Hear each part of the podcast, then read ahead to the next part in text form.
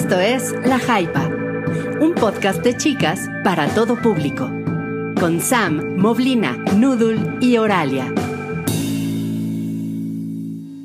Hola, hola, Eh, buenas noches. Buenas, buenas noches a todos los que Vengo bien prendida, oigan. ¿Por Hace qué? mucho no estábamos juntas las cuatro siendo. Sí, las extrañaba mucho. Hace. Y extrañaba a- al y todos. Sí, el sótano del, del Titanic siempre ahí presente, mandando sus mensajes en la hypa. Sí, Así es, no, preguntando- no importa cuántos mucho por ti. hundimientos. Sí. sí, no importa, pero preguntaron mucho por ti, pero aquí estás. En Aquí estoy, muchachos. Ya, regresé de, de mi de, de mi trabajo de corresponsal. Fui a Tierra Santa, ya estamos de vuelta. La verdad es que no alcancé a preparar el reportaje, pero ahí, lo, ahí se los voy preparando. Excelente. Pero mira, lo bailado, ¿quién te lo quita? Exacto. Nadie, ¿verdad? Pero correcto. bueno, bienvenidos al episodio número 15 de La Jaipa. Y bueno, tenemos una alineación de lujo. La semana pasada, digo, hace dos semanas, pues no estuvo, pero esta semana sí ya estamos completas y vamos a empezar por la que extrañamos mucho, que es Sam. Hola, Sam. Estoy harto contenta. Vengo, vengo además, miren, llena, llena de, de ganas, así estoy a punto de explotar de, de que no pude compartir chisma, entonces vengo aquí a sacar todo. Trae, traes este toda la chisma cargada para soltarla hoy con todos Traigo nosotros. deuda de chisma que tengo que, que soltar ahorita. Muy bien. Sí, qué bueno, Sí. qué bueno. Y además hay harta chisma. Ah, hay chisma jugosa hoy, oigan. Sí, Uy, Bastantito. Hoy el programa va a estar, pero de verdad, ¿eh? todos tráiganse su barniz, Uy, sí. pintémonos las uñas juntos, porque de verdad Sí. que hoy Chal, café, viene té. con todo. Total y absolutamente. Va a Yo aquí estar tengo mi té muy preparado. Súper. No, pues bien. Muy bien. La Oralia, ¿cómo increíble. estás? Muy bien, muy bien. Este, ya bajó el clima, la temperatura acá. Vaya. Entonces, ya me puedo poner suéteres y botas, entonces estoy súper feliz. Así de, es 20 de diciembre, finalmente bajó la temperatura. me puedo poner mis botas de tacón alto Hoy es el día que llegan a media rodilla. O sea, ya es la temporada oficial para vestirse como Han Solo. Allá. Exacto, Sí. Exacto. exactamente, ya empezó, al fin. Un, un ya inaugurados. clásico de, de- de la moda eh, México, pues que será como desde el 2010, ¿no? Sí. Fácil, No, sí. yo creo que más, ¿no? Como los Chalequito, botita, ándale, no, pues sí. Botita No, pues sí. De White los- Toluca. Ajá. Ándale. Así como hay look para ir a San Miguel de Allende, también está el para ir a Toluquita.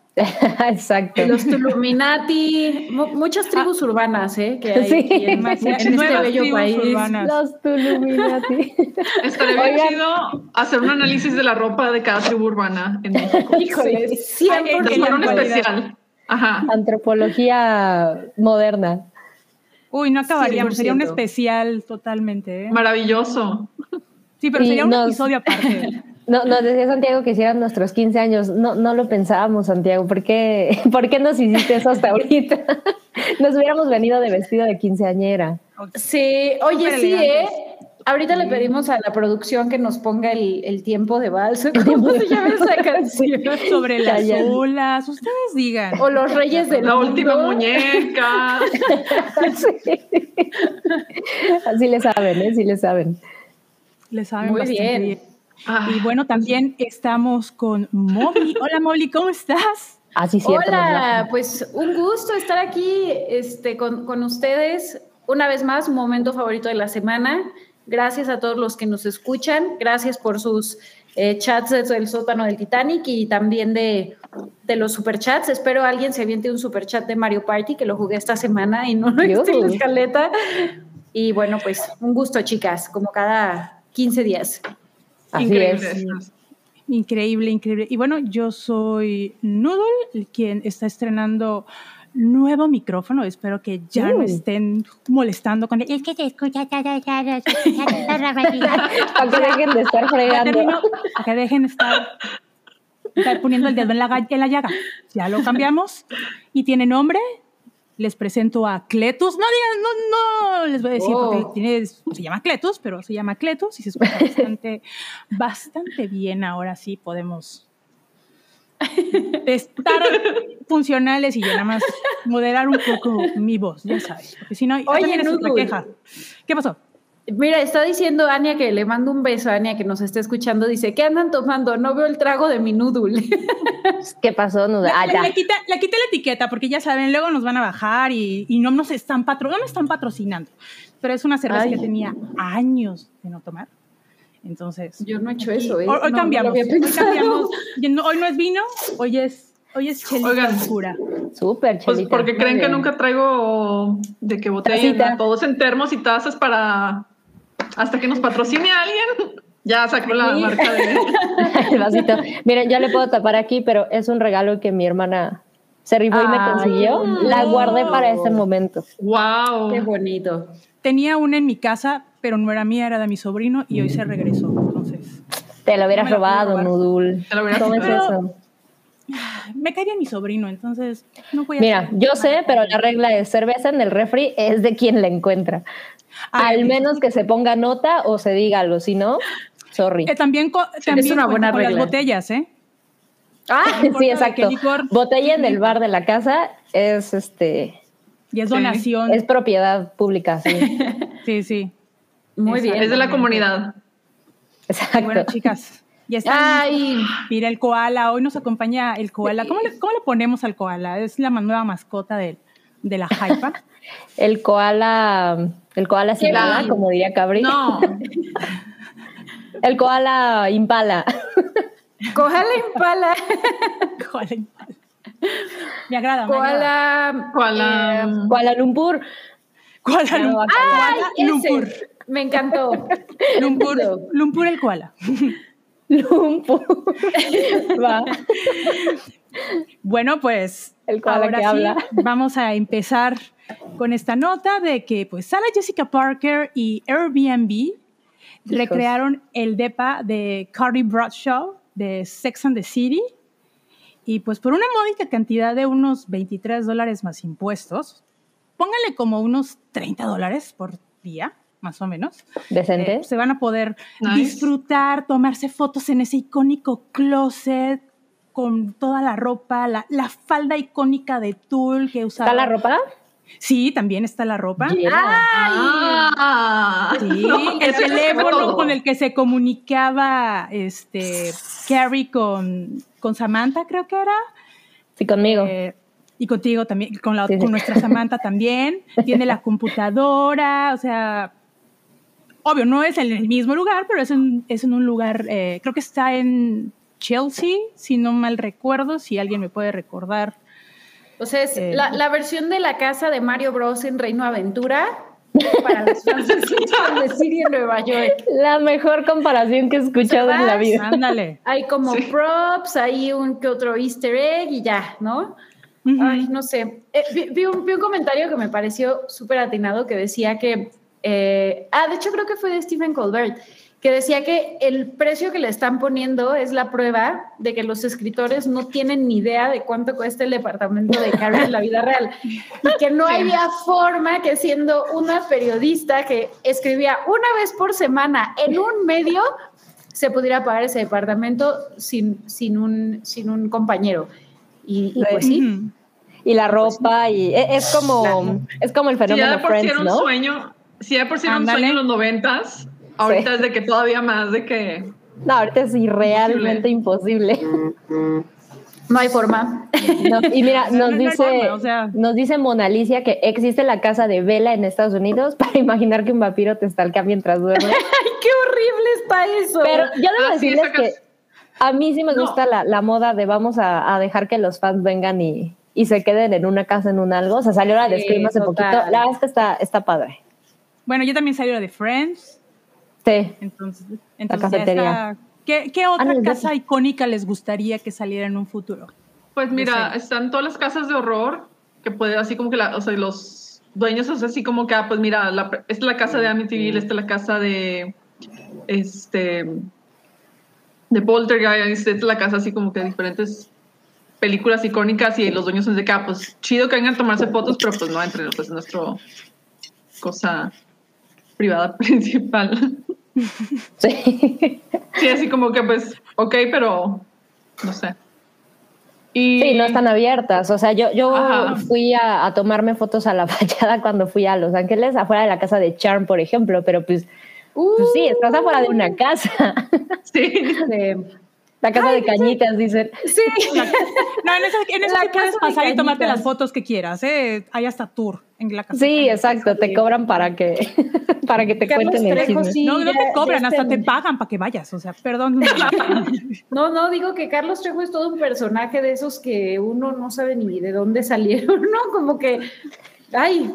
Esto Eso es aprovechar la, pronto- la fama. De pronto cayeron los dados, ya saben, como, como de este Abed tiró los dados y estamos en la dimensión, en la línea de tiempo oscura y llegó Carlos Trejo y vendió su libro. O sea, no, no me explico cómo llegamos a este universo en donde ya tiene una película y luego se pelea con el otro a mí. Ay, no, no, no. No vayan a la casa de cañitas, amigos. Ni consuman No. Carlos Trejadas. No, no, tampoco.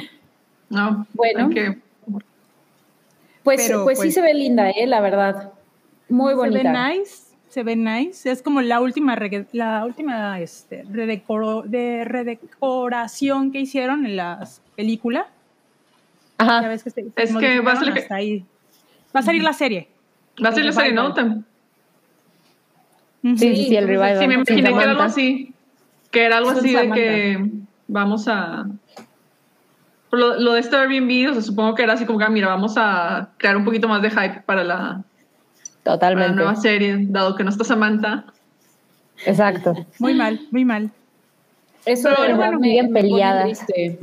Leí que Kim va a Cattrall va a ser estar en- en Queer as Folk. Va a Sí. estar en, en el revival de Queer as Folk, va a ser la voz de How I Met Your Father. Entonces, por chamba esa mujer no para. No sufre. Ay, yo la amo, No la sufre. verdad. Sí, no, y la verdad es que sí se extraña mucho en, en la dinámica de, de Sex and the City, pero, pero pues se animaron a hacerlo de todas formas. Digo, tienen que hacerlo funcionar de alguna forma, pero sí creo que es de los factores más cañones que les pudo hacer falta, pues justo es este personaje. Yo Sí, creo que la verdad no la voy a ver. Sí, de O plano. sea, la- pues es que la, la vi ya grande, Sex and the City. Bueno, ya grande hace unos años, algunos digo, la señorísima. O sea, no, no era adolescente, es lo, es lo que quiero decir. No, era claro. adolescente cuando la vi. Y la verdad es que odio a Carrie. O sea, la detesto. Se me hace el peor personaje de la historia. Es insoportable, es Sí. malísima amiga.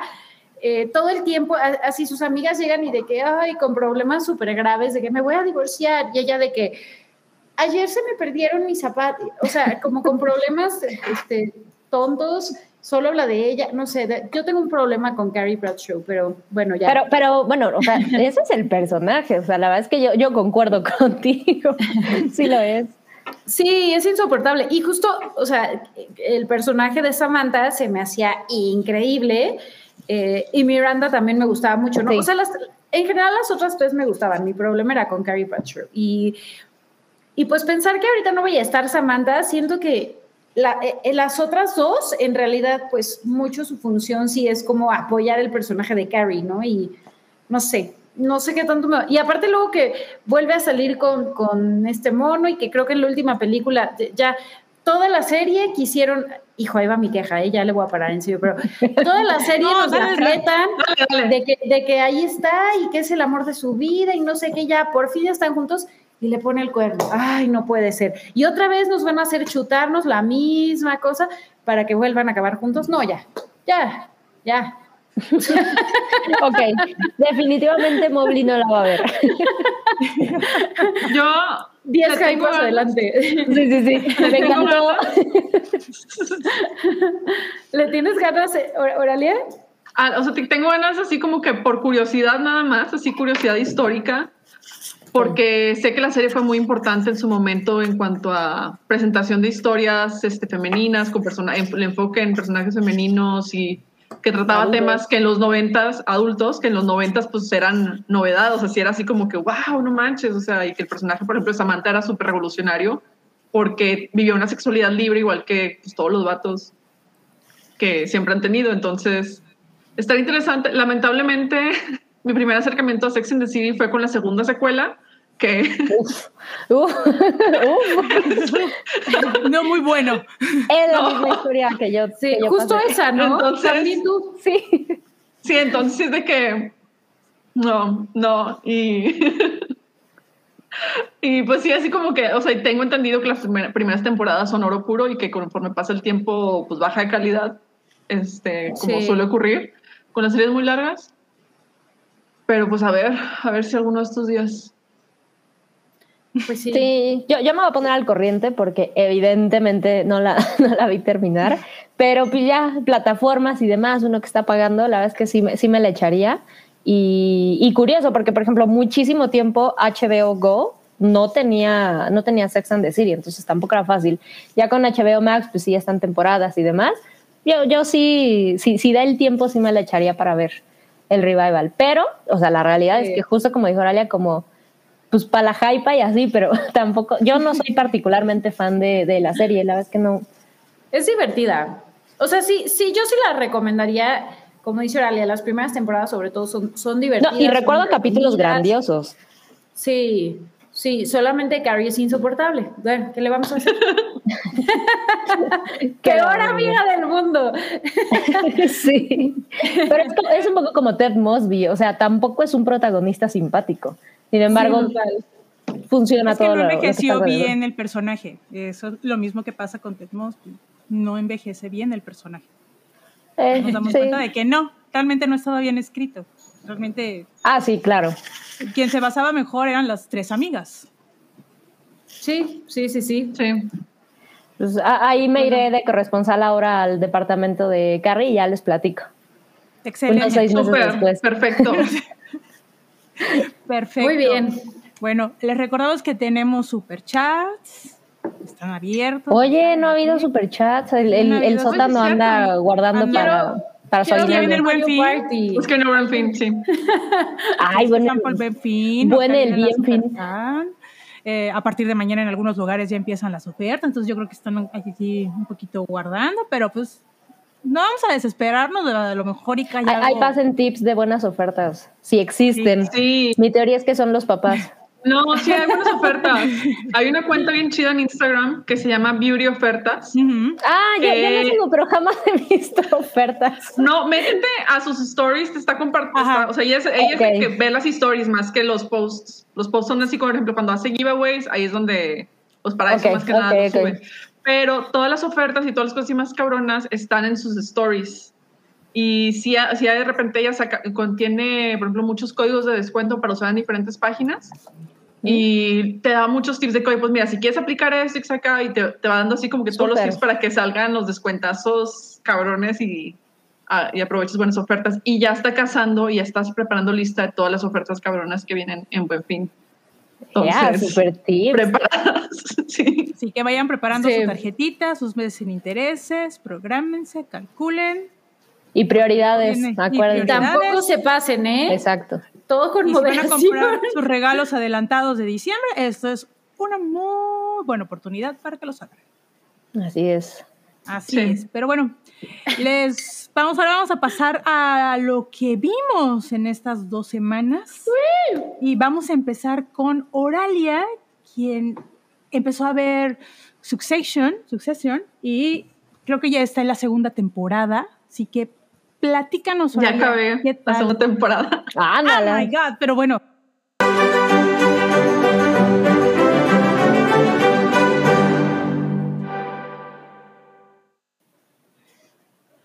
Salté de dijo, yo voy a emoción meter con la ese. cortinilla. Pero salté de emoción. olvidó al la cortinilla porque la vez pasada no entró la cortinilla. Entonces había un Sí, la vez pasada teníamos técnicos, sí. Pero ahora sí, Ah. la venganza de la producción. pero bueno, ya nos está pidiendo disculpas la producción. Pero no, no Me, me encanta, me encanta que la, la cortinilla es. Aquí va a entrar, va a entrar la cortinilla, ya es momento.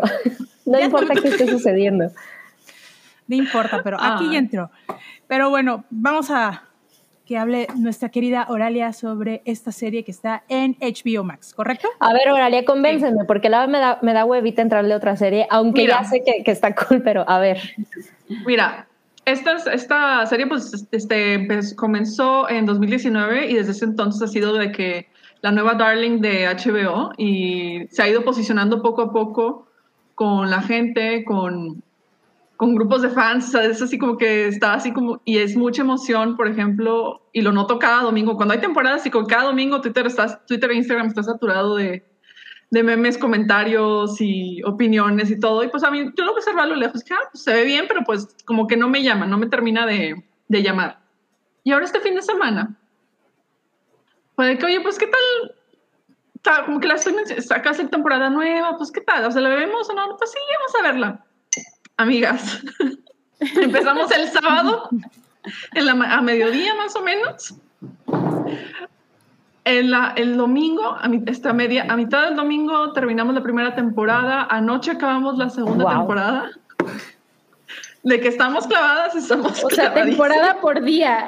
Ajá, casi, casi. Súper. Es más, Oralia ya lo hubiera acabado si no estuviera aquí, la tercera. Ajá. Pero todavía, no ya estaría avanzada, ya estaría eh, al día con los episodios de la temporada.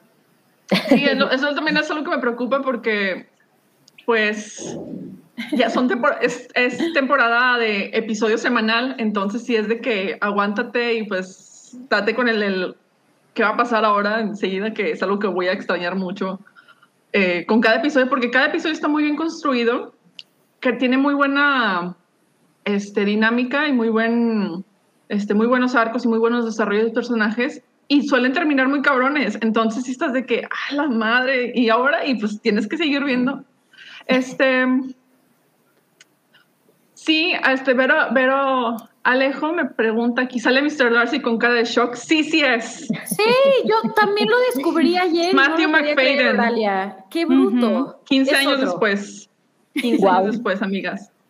Pero bueno, ahorita, lo que trata la serie, trata de las relaciones y, y competencias entre un grupo de cuatro hermanos, este, por, a partir de que, pues, la perspectiva de que su papá este, se vaya a retirar pronto, ya sea por voluntad propia o por este fallecimiento, y deje este, sin heredero, o sea, están esperando que los nominen como sucesor, de ahí el título de la serie, eh, para ser dueño, para ser así como que los, los meros jefes del conglomerado de medios eh, estadounidense más grande del mundo, de los más grandes del mundo. O sea, imagínense un Fox News este, fusionado con CNN, funcionado con Disney, con chingos, porque tienen parques de diversiones, tienen líneas de cruceros, tienen este, líneas de televisión, productoras de cine, o sea, tienen todas. Imagínense. Monopolios que solo se ven en la tele, ¿no? Porque no existen. Ajá, sí. Sí, obviamente no existen y no, no hay posibilidad de que ese tipo de cosas ocurran pronto. Exacto, nada. exacto. Y pues este, el primer, la primera temporada parte mucho de, de la perspectiva del segundo hijo, que es este Kendall Roy, interpretado por Jeremy Strong. El papá es Brian Cox, que sí, la verdad es fenomenal, o sea, y de hecho por este acaba de sacar una va a sacar una autobiografía y en la autobiografía salió, o sea, salió hace poco la nota que criticó muchísimos actores y o sea, la, o sea, la manera que lo estaba este, describiendo alguien dijo, no, pues es que habla idéntico que su personaje Logan Roy. Yo dije, ok, esto es un selling point para ver la serie. Y sí, no me arrepiento. Los diálogos están, compañeras, de que increíbles el tipo de cosas que se sacan. El otro cuarteto se compone por Connor, que es el hermano mayor, interpretado por. Es este. Alan Rook. Perdón, perdón, se me van los nombres tan no. Este, de los actores. Él es, un, él es el hermano mayor de la primera esposa de Logan Roy. Es un tipo que la verdad nomás disfruta sus millones, vive tranquilo, no se mete con nada, no se quiere meter en pleitos dentro de la empresa y es así como que todo su trip. Kendall es así como que al parecer el siguiente, el Kendall Roy que es Jeremy Strong que está a la extrema izquierda a la imagen es el que está así como que planteado como posible sucesor, pero pues tiene muchas dudas y no sabe qué onda y demás. El siguiente hermano es Kieran Culkin, Culkin este Roman, personaje que es, que es hermano menor como valemadrista, que no le importa nada, que quiere entrar dentro de la empresa, pero pues sabe que no puede, que no tiene tanta oportunidad de subir.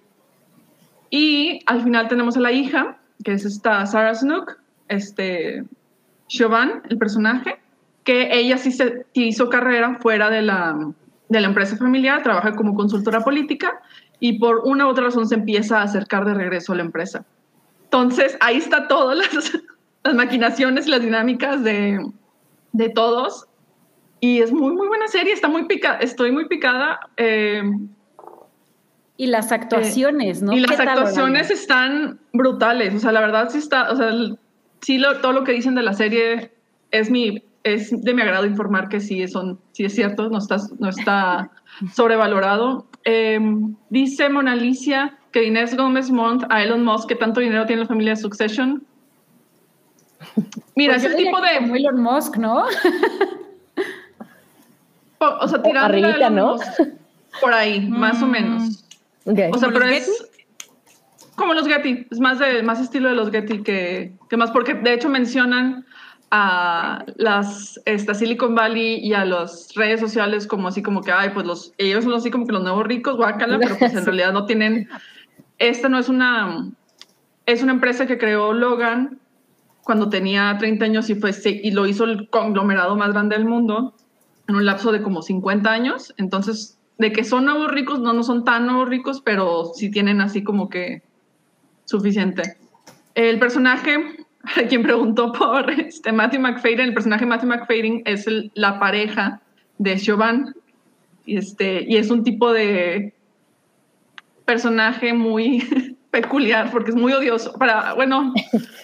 Es que todos, o sea, todos en esta, en esta serie, o sea, sí son assholes de lo peor porque es el tipo de, de personalidad que tiene, que puedes desarrollas cuando tienes un chingo de dinero y no hay nada en el Personalidades mundo que solo el dinero da, ¿no? Ajá, exacto. Y el Es poder. el tipo, Sí. el, sí, exacto. Es, es el, imagínense, es, el, es meterte a la vida de una familia del 1%, del 1% en Estados Unidos. Entonces, obviamente todos van a ser un asco, todos son horribles personas. La verdad, no quisieras topártelos en la calle y es, y es así como que, oye, pues ni ganas de conocerlos, o si llegas a conocerlos y trabajar con ellos, es de que, güey, tienes que sacrificar tu alma, tus valores y tus principios para tener una cuajada de, de lo que te pudieran ofrecer. Y es muy fascinante también por ese lado porque todo, son personajes muy este, complejos, porque pues sí, todos, o sea, son horribles, pero también te vas, te vas dando cuenta de cómo llegaron a ser así y qué, qué, cuáles son sus motivaciones y qué es lo que están tratando de buscar.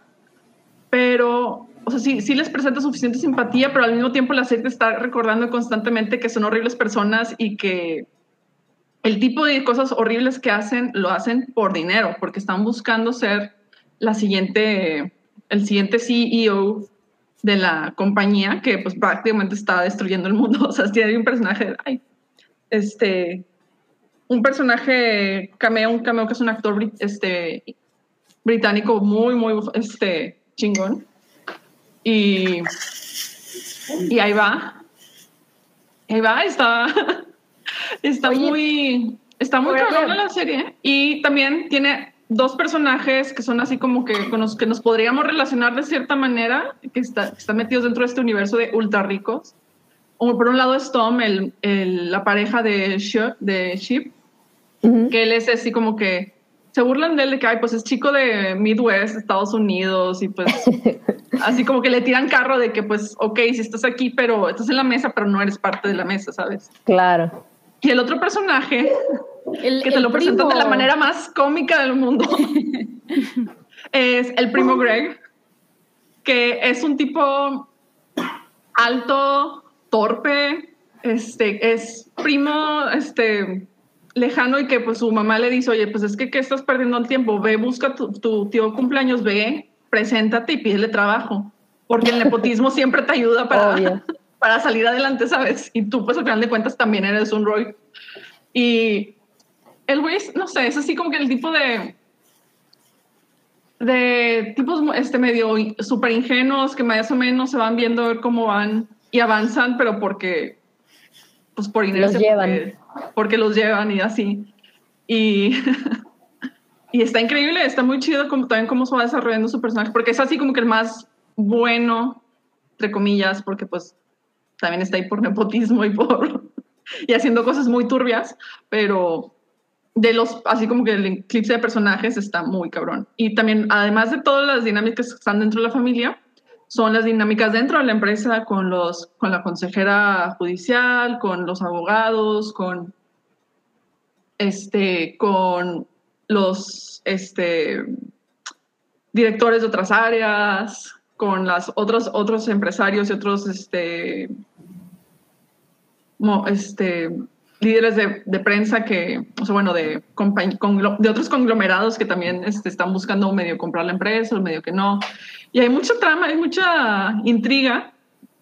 Este, y es muy divertida, también es muy, muy divertida. O sea, hay, tiene secuencias y diálogos y situaciones que te los, o sea, que son bastante ridículas también, con todo y que la serie es una cosa muy, o sea, a pesar de que tiene un tono de seriedad muy fuerte, tiene su dosis de comedia oscura y cruda bastante, bastante chida, que también nos hace que la serie se te vaya de volada.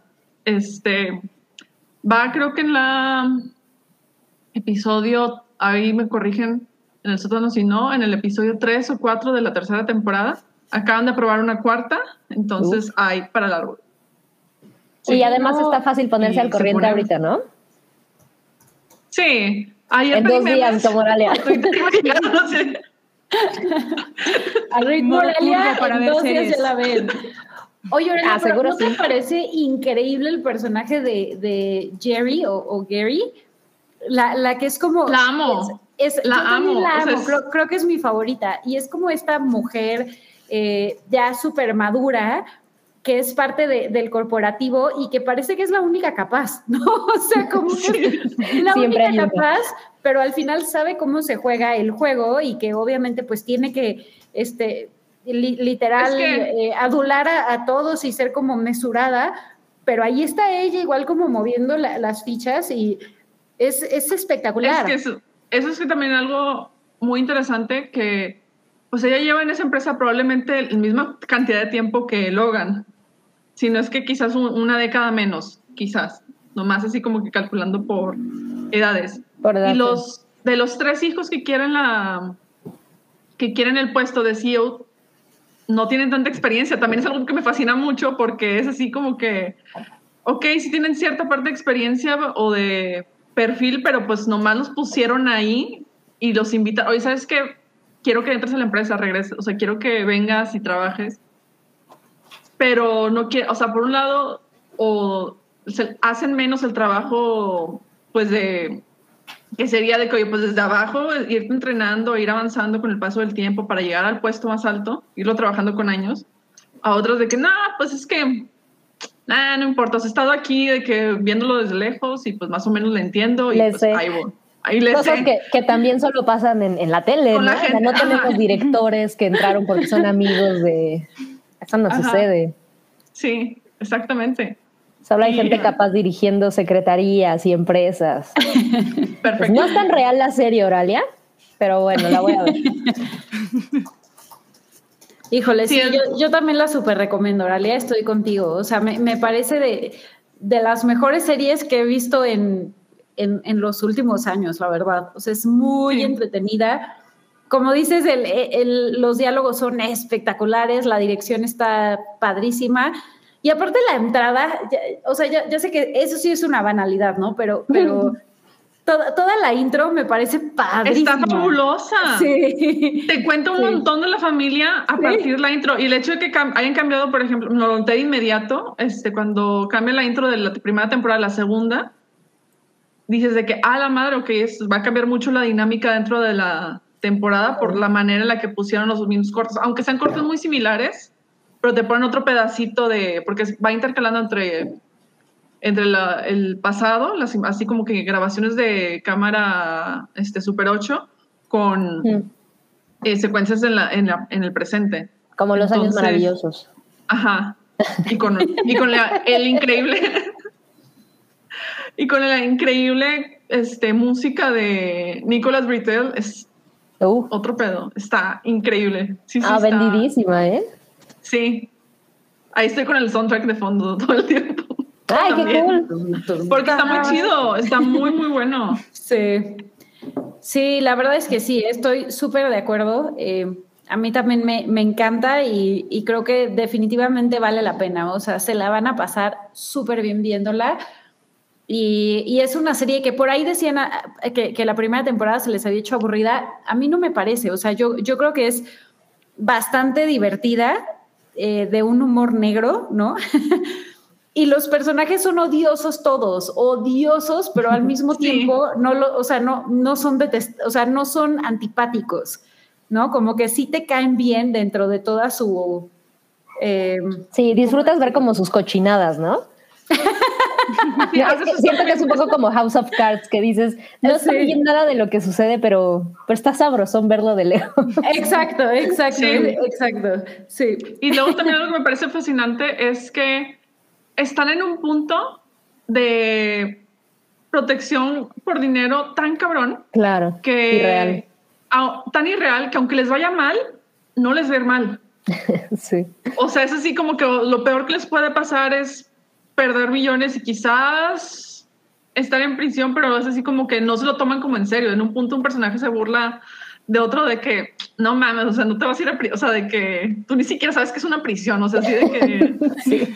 ¿Para qué te preocupas, no? Ajá, sí, o sea, no a pasar nada. Ajá. Y está muy fascinante un episodio donde quedan, marcan muy, este, muy cabrón las diferencias entre la el núcleo de la familia este, Roy con los otros dos personajes, con otros dos, los otros dos personajes que llegan de fuera y que están tratando de este, estar dentro del mismo círculo de la, de la familia. Y es muy fascinante porque aunque dices, no, pues es que son colegas, son compañeros, son más, pues no sabes que no reciben el mismo tipo de trato. Claro, claro. A pesar de que pues están dentro del círculo. O sea, es así de que son ese tipo de pequeñas diferencias que dices de que, ah, la madre, está bien cabrón esto. Sí, muy bien escrita.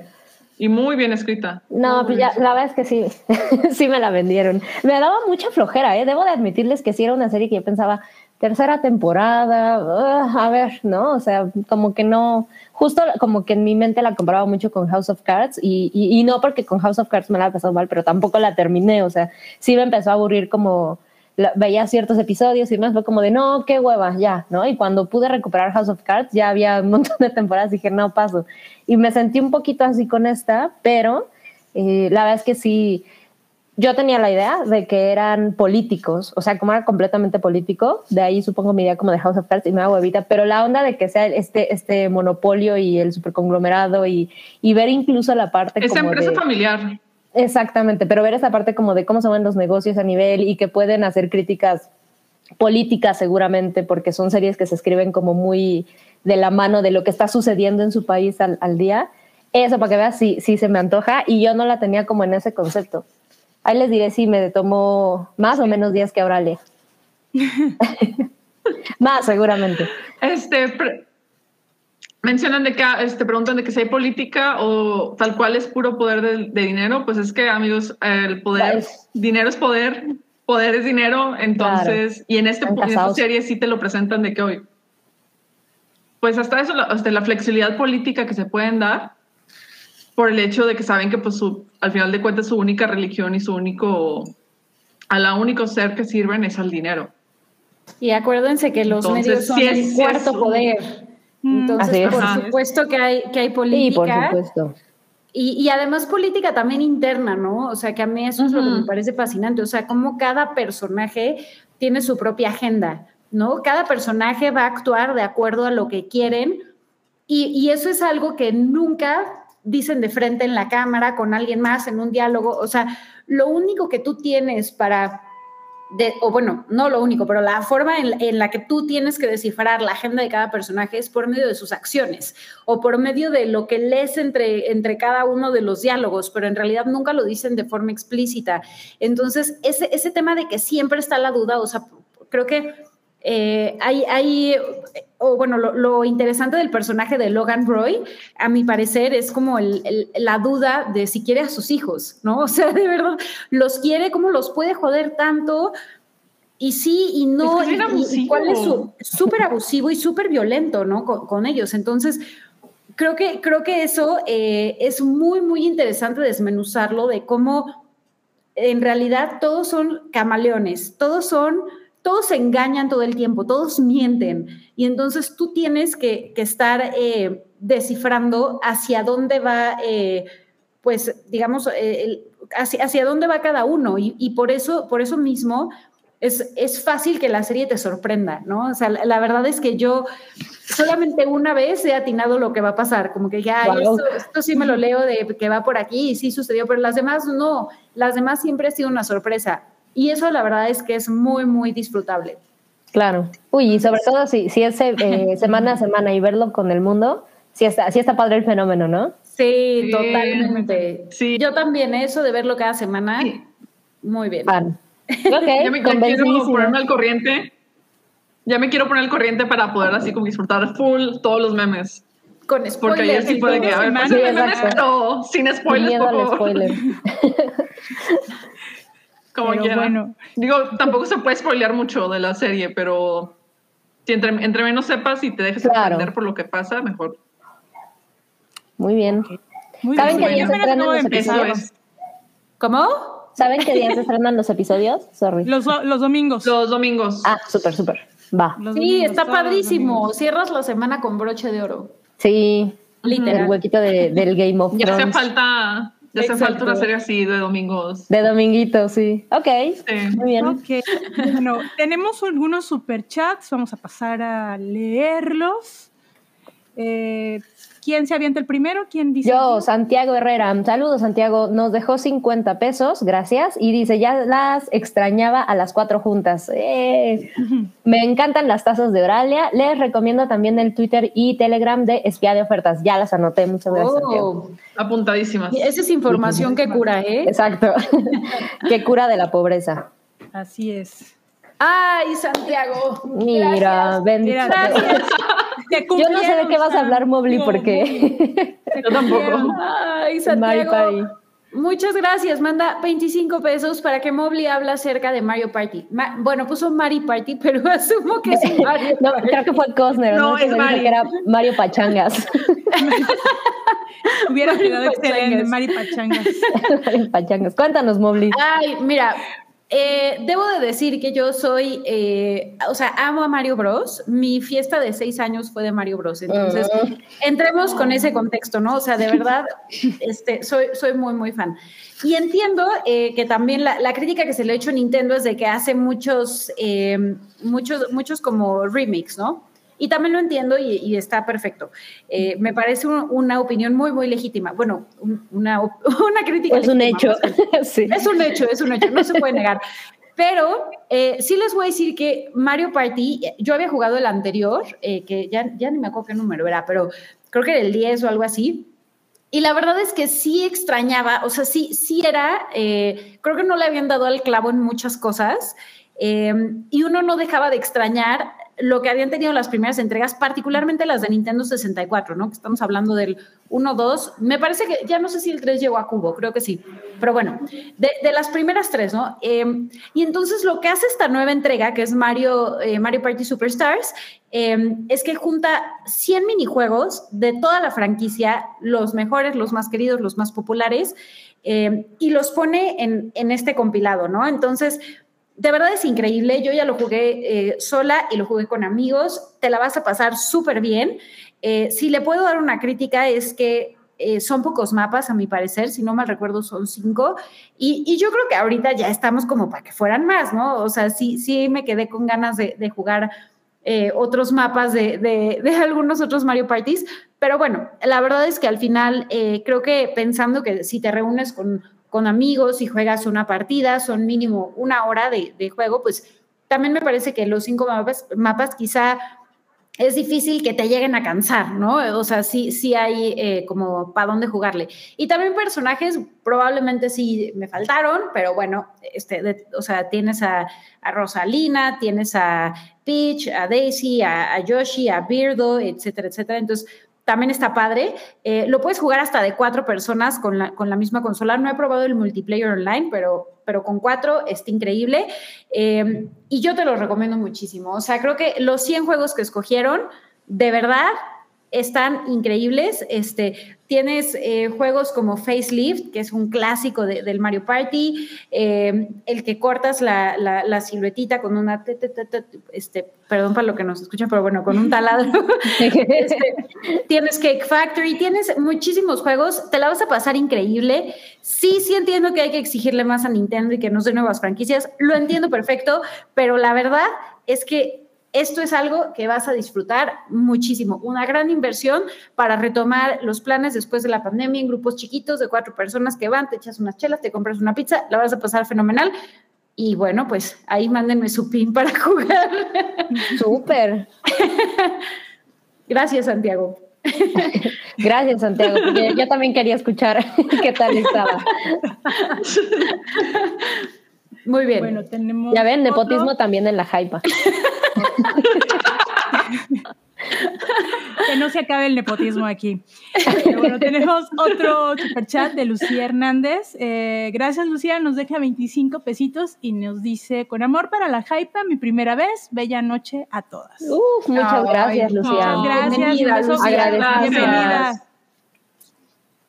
Tenemos otro quien gusta leerlo. Oralia, si nos hace los honores. Es de Josh, claro, es de Josh Rocco, nos deja 50 pesitos, muchísimas gracias, y nos dice felices 15 hypa. Mm. Ya que nos pongan el vals. Sí. no, pero pues nos van a nos van a bajar la transmisión. Ah, sí, no, no. Ah, claro, sí. Música. Y si lo ponemos al revés, Ay, no, qué miedo. Qué mal viaje. Obedece a la morsa. sí. Vas a hacer que revivan todas las muñecas de terciopelo que están de terciopelo de porcelana que tenemos guardadas por alguna razón. No, Oralia, ¿por qué? ¿Qué es eso? Todos los funcos van a revivir. los Imagínense eso. Prefiero mil veces que un funko me ataque que a ver una muñeca de porcelana moviéndose. Sí, Preferiría pelear con un funko antes que ver que una muñeca de porcelana parpadea. el funko de un funko de, de Chucky, imagínate eso. Oigan, paréntesis rápido, qué, qué divertida está Chucky, ¿eh? Oh, la serie está, uh, ¿sí? Un super chat serie? un super chat. ya, ya, ya, es lo único que voy a decir. Pero tenemos otro, mira, Darían Martínez. no hemos leído. Muchas gracias, Darían. Nos dejó 20 pesos y dice: Saludos, Jaipa. Les mando un dinerito de precumple. Uh, ¿Precumple tuyo o precumple Exacto, yo, yo, no, yo, yo, creo que él va a cumplir años. Entonces, Mira, si cumples años, muchas felicidades, Darían. Ah, muchas prefelicidades. Prefelicidades. Sí. Disfruta tu día. Y sí. a ver, eh, venga, Nudul. A ver, de Cosner. Ay, viene a aventar veneno. Ve, sí, está bien, está bien venenoso. Eh, aquí el Shade nos deja 20 pesitos, muchas gracias. Y dice, con 15 episodios de la Hypa es superior a 400 del Hype. ¿Qué tal, eh? No, no sé de dónde saca sus datos, que es fuente de los deseos, pero, pero muchas gracias, datos, Pero se agradece el comentario. Wow. Bueno, pues Muchas gracias. se hace lo que se no, puede. Pues gracias, sí. Y bueno, ahora vámonos con la siguiente eh, recomendación, reseña, y en esta ocasión Mobley nos va a hablar de... Recomendación o advertencia, a ver. O advertencia, Mobley. De la tercera temporada y última, bendito sea Satán, este, de Narcos México. Sí. Vamos, a, vamos a, al estudio con, con móvil, adelante. Muy, muchas gracias. Al móvil estudio. Al móvil estudio, pues, claro que sí. Sí, pues justamente se estrenó eh, la semana pasada la tercera temporada de Narcos México. Eh, debo decir que eh, primero hablando un poco de, de, la primera y segunda temporada, a mí me parecen muy buenas, o sea, creo que tienen, eh, y a ver, les, les, voy a contar un poco de, de, qué viene, ¿no? Eh, la primera temporada se centra alrededor de un agente de la DEA que asesinan en, en Jalisco, que se llama Kiki Camarena, y que es interpretado por Michael Peña de forma fenomenal, o sea, de verdad, me encantó verlo en esta serie, eh, sobre todo cuando yo personalmente estaba tan acostumbrada a verlo en comedia, ¿no? Y aquí me pareció súper refrescante verlo en un papel que fuera dramático y que contara cosas realmente horribles, ¿no? Eh, entonces, bueno, digamos que el, hilo conductor va alrededor de lo que le pasa a Kiki Camarena eh, y cómo eso desata una em, pues, pues, digamos, una persecución de parte de la DEA a todos los cárteles en México eh, de distintos narcotraficantes, ¿no? Eh, la segunda temporada en realidad ya gira alrededor de eh, este Félix, que es el que conocen como el jefe de jefes, y cómo él crea este, esta alianza entre los distintos cárteles que se llama la Federación, ¿no? Y cómo, pues digamos, él controlando todo, todo este grupo de, de, pues, de criminales, eh, termina por tener un poder que de verdad era absurdo, ¿no? Absurdo. Eh, y bueno, pues que obviamente dice mucho de, la corrupción que, se, que, ha pasado por, por este país. Eh, y bueno, ya la tercera temporada es unos cuantos años después, es digamos el, el sexenio de, Salinas, y aunque sí sigue siendo muy relevante la DEA, llama la atención porque, ah, me faltó decir una cosa, toda la serie es narrada por un agente de la DEA, que era, era eh, compañero de Kiki Camarena. La tercera temporada, esa fórmula cambia y se pasan a que sea narrada por, por esta, eh, este personaje que vemos en pantalla, que es una periodista de La Voz Tijuana, ¿no? Eh, entonces, ella es quien está narrando toda la trama y cómo es que, particularmente en Tijuana, eh, los cárteles pues se meten hasta el, o sea, digamos, la, estructura del gobierno, hasta lo más recóndito de, la estructura. Em, a mucha gente, y, cabe decir, no le gustó esto, ¿no? O sea, como que este cambio realmente se siente abrupto, eh, quizá no, no les encantó el personaje de, esta eh, periodista. A mí en lo personal sí me parece un cambio, pues que, que está padre, porque realmente el papel de la prensa, digamos, no se había tratado tanto en las temporadas anteriores. Eh, sí ha tenido malas críticas. Yo debo decir que no lo he terminado de ver, voy a la mitad. No lo he terminado de ver. Eh, llama mucho la atención que al final de la, de la temporada 2, eh, Diego Luna dice, el personaje de Diego Luna, que es Félix, dice, me van a extrañar, porque lo que ustedes hicieron es pues literal como abrirle la, coladera a las ratas, ¿no? Entonces, ya que no estoy yo, esto ahora sí que se va a descontrolar.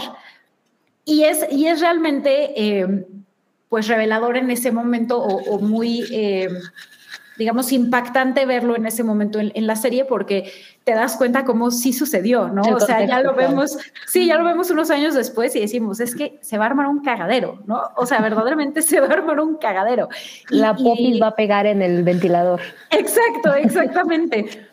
Y, bueno, habiendo dicho eso, más allá de la historia, la verdad es que la serie también se extraña a Diego Luna. O sea, si bien José María Jaspic, que es ahora, digamos, el, personaje eh, central de, todos los cárteles o quien tiene como la historia más interesante. Es un muy buen personaje, él interpreta al Señor de los Cielos, eh, que tuvo su, otra representación en esta novela que, hace, no la vi, pero estoy segura que no fue tan buena como la interpretación que le hace. Em, la verdad es que le hace un muy buen papel, o sea, creo que... Eh, es, un personaje, bueno, la, la interpretación que él le da logra que justo tú no, como que te caiga bien el, personaje. Y eso, siempre que un villano cae bien, como que te hace cuestionarte muchas cosas a ti como audiencia, ¿no? Como que dices, ay, o sea, me cae bien, pero, pero está muy mal lo que hace, ¿no? Y, ese ejercicio siempre es interesante, ¿no? O sea, como que te hace a ti... Sobre todo del tema. 100%, ¿no? Y, y, que siga siendo tan relevante, ¿no? Para, para lo, que, lo que estamos viviendo hoy 30 años después o 40 años después de lo que, de lo que sucedió eh, en la serie, ¿no? Eh, entonces, creo que él es, él es un buen eh, protagonista de, la serie, pero sí se extraña a Diego Luna. O sea, la verdad es que el personaje de Diego Luna ya tenía como mucha, mucho peso y, tenía un arco súper interesante. Entonces, pues yo esperaría que sí lo podamos ver de pronto este, de, nuevo más adelante. No, de nuevo, no le he terminado si aparece, no lo pongan en los comentarios porque nos la van a spoilear. Eh, entonces, eh, creo que también lo que debo decir es que sí creo que hay eh, muchas, en muchas ocasiones, en muchas historias que vemos retratadas en, nuestra cultura, este, hay una glorificación de esta, de, esta pues de estos grupos, ¿no? Que a, mí en lo personal no me parece correcta. Eh, o sea, como estas series que enaltecen, de nuevo, El Señor de los Cielos, ¿no? Que enaltecen eh, la, la, cultura del, narcotráfico y de la vida que tienen y todo. O sea, a, mí me parece la verdad que, que no es muy, eh, pues, no, no me parece que es muy correcta.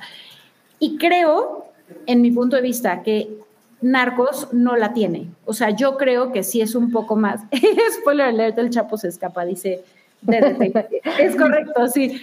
Eh, yo creo que aquí no la tiene. O sea, sí, sí creo que la serie un poco retrata también, eh, pues digamos, el, lo que implica esa vida, ¿no? O sea, como el, el, nunca estar seguro, el estar siempre expuesto a que puedas, este, eh, pues, vivir cosas horribles, ¿no? El, que, el que siempre, literal, el final del camino es, pues, saber que vas a acabar o en la cárcel o asesinado por tus compañeros, o, o sea, pero ese es como el final, ¿no? Ellos lo tienen muy, muy claro. Entonces, eh, a mí no me parece que este sea el caso y creo que, creo que eso es bueno. Eh, por ejemplo, hace tiempo vi una serie que se llamaba eh, ay, El Manual del Tirano, que la, que la narra Peter Dinklage, ¿no? Y que habla de Hitler y de no sé qué.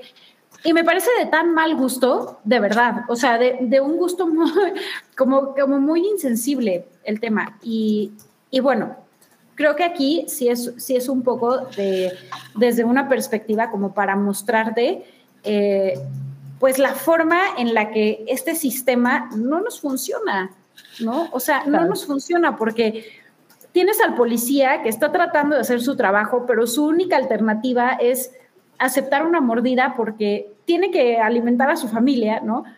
Tienes al campesino que pues tiene que meterse a ese negocio porque no hay otra cosa que se pueda hacer en su comunidad y al mismo tiempo tienes un país en el norte que es el mayor consumidor de drogas en todo el mundo y que pues ¿qué creen? Nosotros estamos en el camino, entonces, ahora sí que, ¿qué se puede esperar, no? Eh, entonces, bueno, a, mí me parece que eso está, está bastante eh, acertado. Y bueno, yo, yo la verdad sí la recomendaría, creo que el elenco es, es bueno. Eh, me parece que, alrededor de toda la serie han tenido pues está Tenoch Huerta, que hace un gran papel, está este, de nuevo Diego Luna, Michael Peña, el que hace de Walt, que es el, principal, también lo hace increíble. Eh, también agradezco eso, que creo que no es tan fácil verlo en una serie, ¿no? O sea, que, que se respetan los dos idiomas, ¿no? O sea, que, que sí tenemos una producción americana tratando, o sea, con actores americanos y todo, de, eh, dentro del lado de la DEA, y del lado de México sí realmente se siente como algo que está hecho aquí. No es como, y, voy a criticar a Breaking Bad, que eh, diciendo que es de mis series favoritas de la historia, ¿no? Pero siempre que en Breaking Bad salían los mexicanos, era como, man, o sea, e, ese amigo no es mexicano, ¿no? No, era terrible. Es como eso, pero Era malísimo. Sí, totalmente. Entonces, creo que, creo que eso eh, es algo que yo rescato muchísimo de, la fórmula de Narcos. Seguro hay mil series y películas que lo han hecho, pero a mí personalmente me parece que eso lo logran muy bien aquí.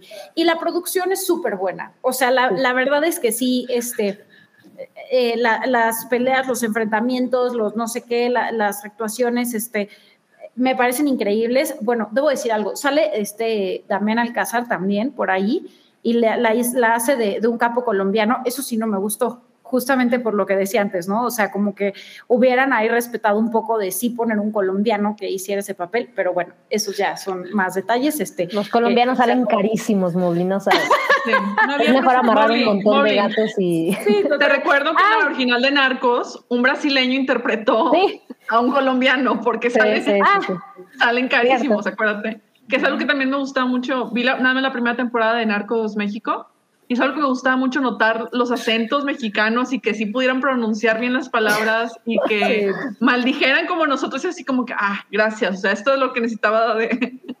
O sea, ustedes no hacen así como, diablos, mi abuelita está en Chihuahua. Ok, cabrón. O sea, mira, hijo de perra. Sí, sí, literal. Quizá el lenguaje y, para el punto de, de, Oralia, creo que sí está muy actual, ¿no? O sea, la, la, la, palabra que más utilizan para maldecir, según yo, y, y corríjanme si, si estoy equivocada, pero según yo no se utiliza desde hace cinco años para acá. no la voy a mencionar, todos tenemos esa palabra en mente, pero según yo antes era eh, no se utilizaba, había muchas otras que se utilizaban. Claro, claro. ¿Con Entonces, qué letra que- empieza? Da una pista, da una pista. ¿Qué es esto? Dora, las pistas de Blue, ah, no, las pistas de Mobley. Ay, mira, Las pistas por, de por ahí, por ahí dice Hugo eh, Irineo que Damián Alcázar repite el personaje que hizo en Narcos de Pablo Escobar. Mm. Eh, Claro, o sea, me, me hace sentido. Solo, solo digo que a mí personalmente no me gustó porque habiendo tenido como este, eh, pues digamos, elenco, eh, o bueno, esta producción americana que de verdad se siente americana y luego la, la mexa, que sabemos que es de aquí, pues como que hubiera puesto un colombiano de verdad, pero bueno, ya, son detalles, ¿no? Este, y, y bueno, pues yo sí la recomiendo. De nuevo, no la he acabado de ver, eh, pero me parece una buena apuesta que, que pues re- no- nos recuerda eh, cosas que, que siguen doliendo mucho, amigos, de, de- de nuestra cultura y de nuestra Y que viven. Sí, y que son súper relevantes.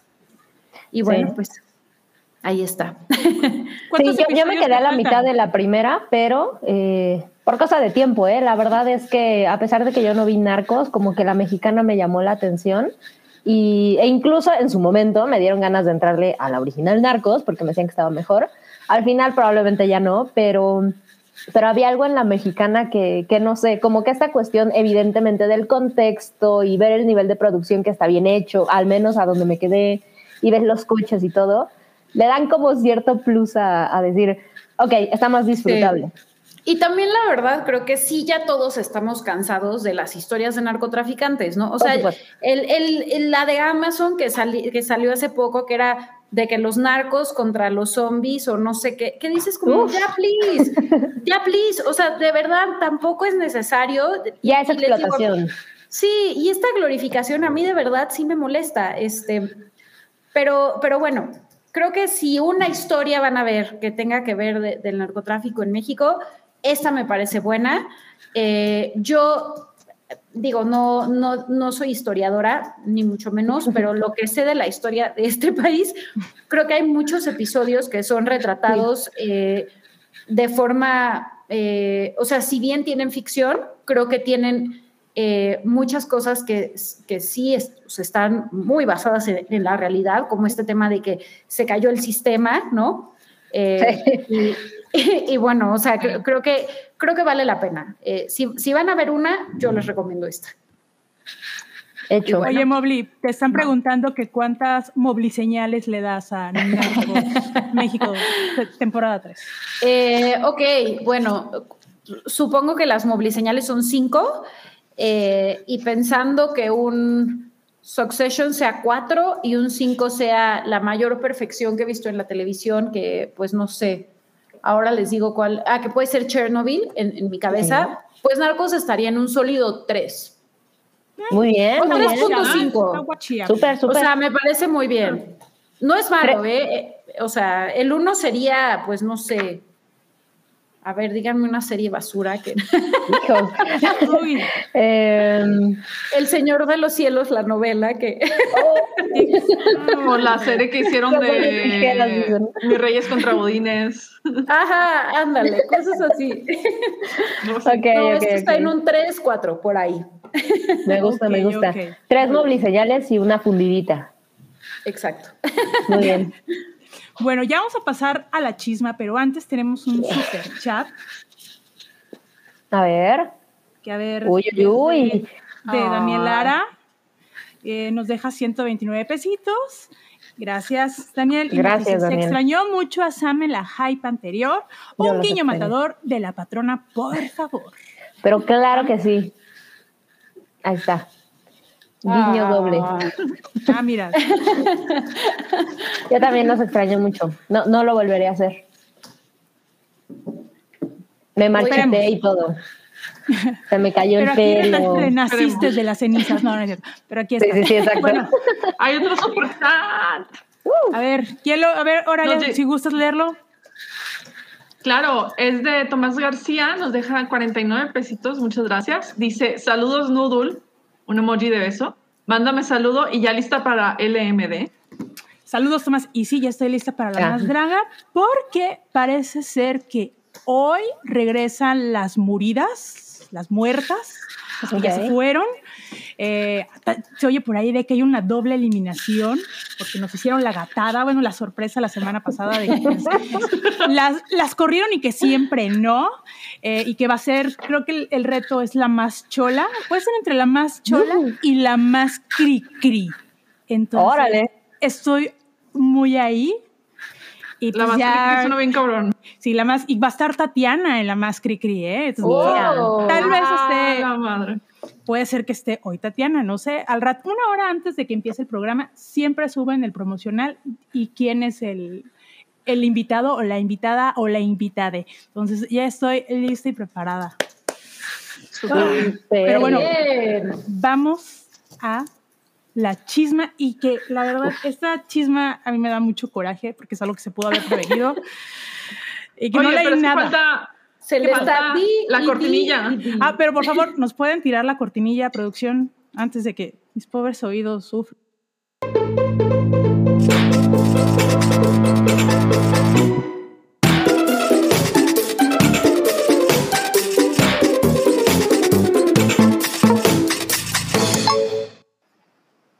Ay, me encanta. Amo esa cortinilla. Amo la cortinilla. ¿Y dónde se nos fue Oralia?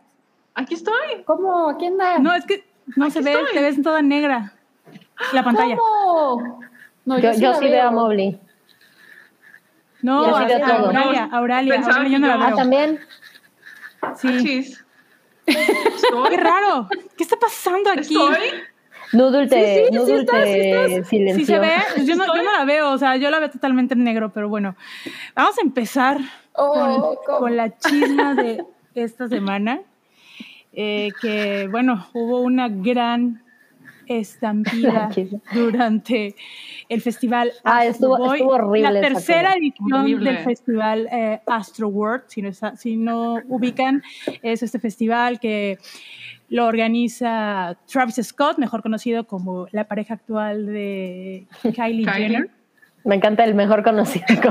El mejor conocido, bueno, sí es altamente reconocido en el ambiente musical, en el rap. Está bien, Dudu, está pues, bien. También se conoce como la pareja, la pareja actual del va y viene. La mayoría. Pues, la mayoría.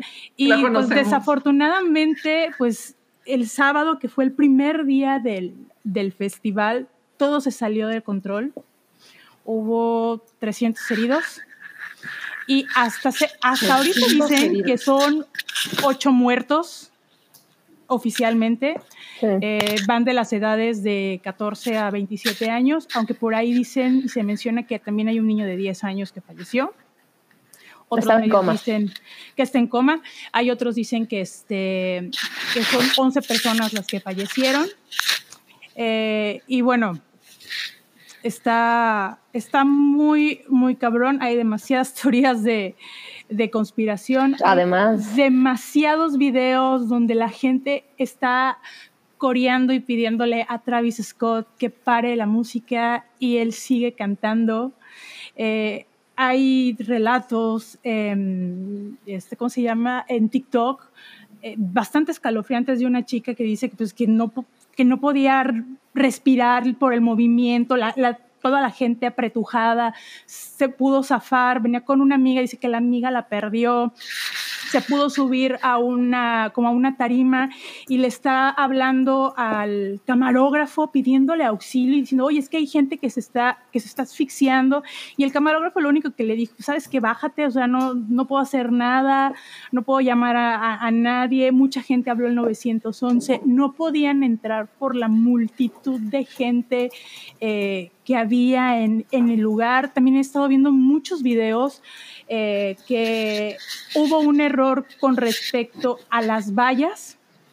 El escenario es como en, una, en forma de cruz, pero las vallas, hay unas vallas que pusieron atrás, lo cual impedía que la gente pudiera pues moverse, expandirse y no estar tan, tan apretujados y poder moverse, ¿no? Eh, y esa fue una, una de las fallas. El personal y toda la organización del evento ya, te, ya estaba advertido de algunos eh, de estos tipos de inconvenientes previo a que iniciara el festival y pues se hicieron de la, de la vista gorda. Eh, hay otros videos que por ahí circulan de Kylie Jenner, pues están en el, en el escenario y se ve la ambulancia está llegando cerca del escenario. Ese video lo bajó totalmente.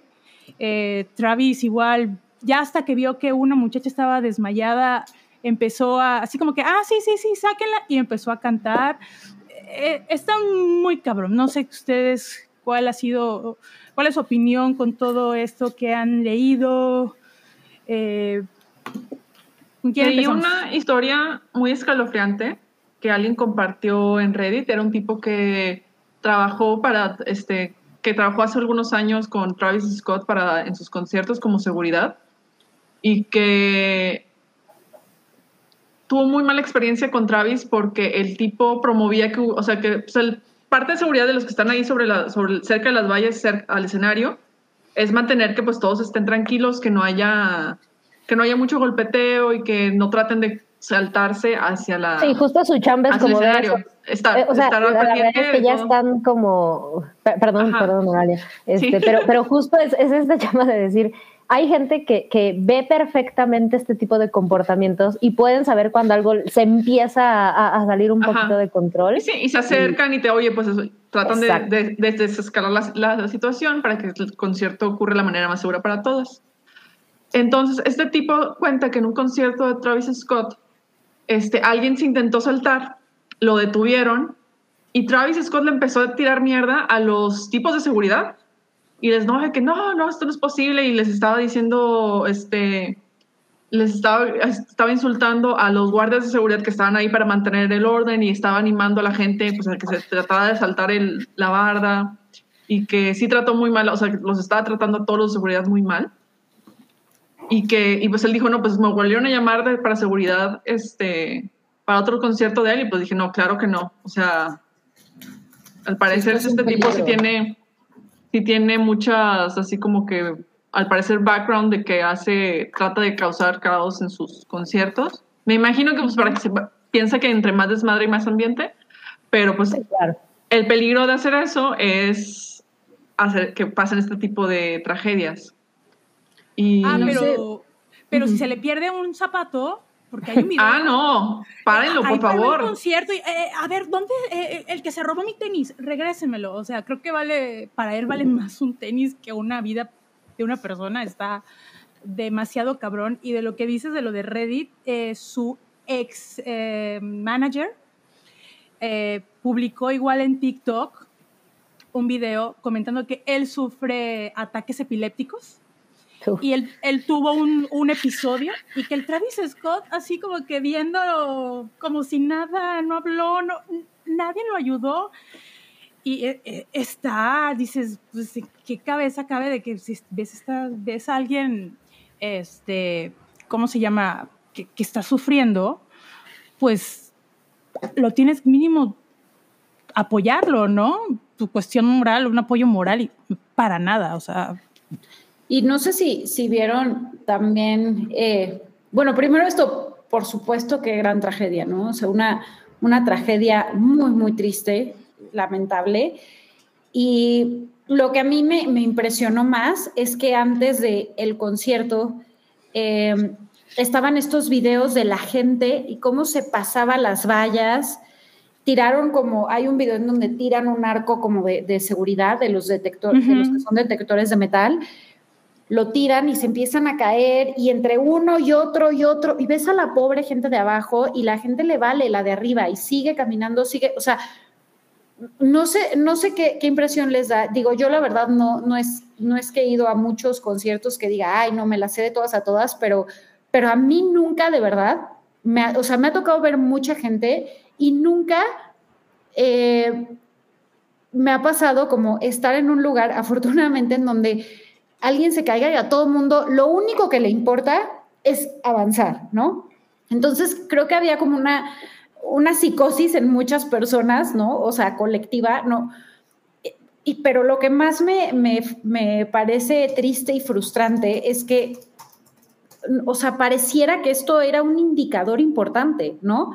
¿Cómo nadie vio esto y dijo, oigan, esto está muy peligroso. Si la gente está aquí así, ¿cómo, ¿qué va a pasar al ratito, no? Entonces, o sea, no sé, a mí, a mí me impactaron mucho esos videos y, y la verdad es que está, es una, una tragedia muy, muy grande esta. No, demasiado está, cañón que por ahí decía Hugo Irineo que no había lobos de Ocesa. La realidad es que em, mm, eh, se me hace, se me hace tan tan complicado hablar de un tema de estos porque la verdad es que, que, duele como en un montón de niveles, ¿no? Ya sea que tengas a alguien cercano o no, o sea, siempre, siempre es terrible, o sea, es, es, eh, siempre está gachísimo esta cuestión de, bueno, pues salió de su casa y nadie se lo esperaba y no regresó, o sea, por supuesto que siempre es una, una cosa terrible, pero, pero en esta cuestión en donde estamos hablando de eventos masivos que, que se llevan haciendo no sé cuántos años y que estas cosas de seguridad, o sea, que ahorita si, si desmenuzamos, podemos decir, bueno, pues ¿por qué no hicieron esto? ¿No? Salen testimonios y dices, es que ya había tal, es que ya había esto. O sea, yo, yo podría estar segura de que eh, la pospandemia fue un factor, pospandemia entre comillas, pero fue un factor porque, pues sí, evidentemente, pues no es el primer festival que se lleva a cabo después de esto, pero, pero bueno, seguro los ánimos son distintos, ¿no? Más dinámicas que, que, que se pues que se han ido como perpetuando, como esto que comentan el, pues sí, mientras más desmadre, pues quiere decir que está mejor, ¿no? Porque se ve súper bien cuando suben sus videos a Instagram y a TikTok, el, nivel de desmadre que se ve en mis conciertos. Más allá, o sea, a mí lo que me queda de este tipo de situaciones, eh, que es definitivamente, yo sí soy, perdón, pero soy una persona que trato de no meterme mucho en estas cosas porque genuinamente me, me, me, digo, yo sé que te, da coraje, te, te, ponen mal, o sea, son historias terribles. Te duele. Más allá de, te duele, sí, y son pero son accidentes, otra vez entre comillas, porque la neta es que no es el, ah, pues de X, ¿no? Accidentes que genuinamente, pues esto, accidente, la verdad es que me parece medio eufemismo el, llamarle de esta forma. Es negligencia, totalmente. Por supuesto, totalmente. Por supuesto, en muchísimos sentidos, ¿no? Y te digo, más allá de decir, bueno, pues eh, ahora vamos a funar a Travis Scott porque bla, porque no paro. O sea, sí creo que genuinamente, si lo ponemos sobre la mesa, es, pues nadie hubiera querido que esto pasara, ¿no? O sea, evidentemente, por supuesto que cualquier persona lo hubiera evitado. Y por ahí también comentaban eh, en el sótano comportamiento de masas. O sea, sí, el hecho es, si, si, ya se veía esta euforia, si ya había habido, por ahí lo platicamos también en el Café Siwis, donde, por cierto, estuve invitado el artista antes conocido como Santiago. Ahí estamos los dos. Este, por ahí platicamos en el, en el Café Siwis, sí pueden ir a, ir a verlo, pero por ejemplo, esto que comentaba también Noodle de estas teorías y que parece que ahora había alguien que entró con una jeringa y que inyectó no sé qué más a la gente y por eso se pusieron locos. Y Santiago nos contaba también en el caso de que había habido un portazo, que es lo que decía Oralia también. O sea, sí son tantísimas cosas que dices, bueno, ¿por qué llegamos hasta este punto? ¿No? O sea, sí es, sí es terrible y la idea sería, bueno, pues después de esto, ¿qué? ¿No? Más allá del... Eh, algo que a mí, la neta, perdón, pero y a lo mejor es hasta que uno se ve en esta situación, pero que a mí me arde un poquito es que al final se siente como que siempre se arregla con dinero esto, ¿sabes? Es el, qué triste que perdiste a tu hijo, ten un millón de dólares. Y no volvemos a hablar del tema, o sea, e, eso, eso es lo que a mí me parece más lúgubre de lo lúgubre que es esto. Y que aparte en, Ay, perdón, ahora le vas, vas. No, es que también, o sea, creo que leí que Travis Scott estaba buscando así como quedar bien con los familiares y le estaba ofreciendo un mes gratis de terapia. O sea, un mes. Bueno, yo tengo entendido que va a devolver todo el dinero. Eh, hay uno de los eh, cantantes que fue como telonero, eh, todos los ingresos que pues obtuvo por en este festival los va a hacer los va a donar a las familias de los este pues de los que lamentablemente fallecieron. Ahorita ya van creo que va bueno el fin de semana no el lunes ya había una demanda pero por ahí ya van 30 personas donde ya va a ser como una demanda colectiva. O sea ya se están acumulando este varias varias demandas, demandas contra él, contra Drake y contra Live Nation, que es la, pues, el, el OCESA de allá, ¿no?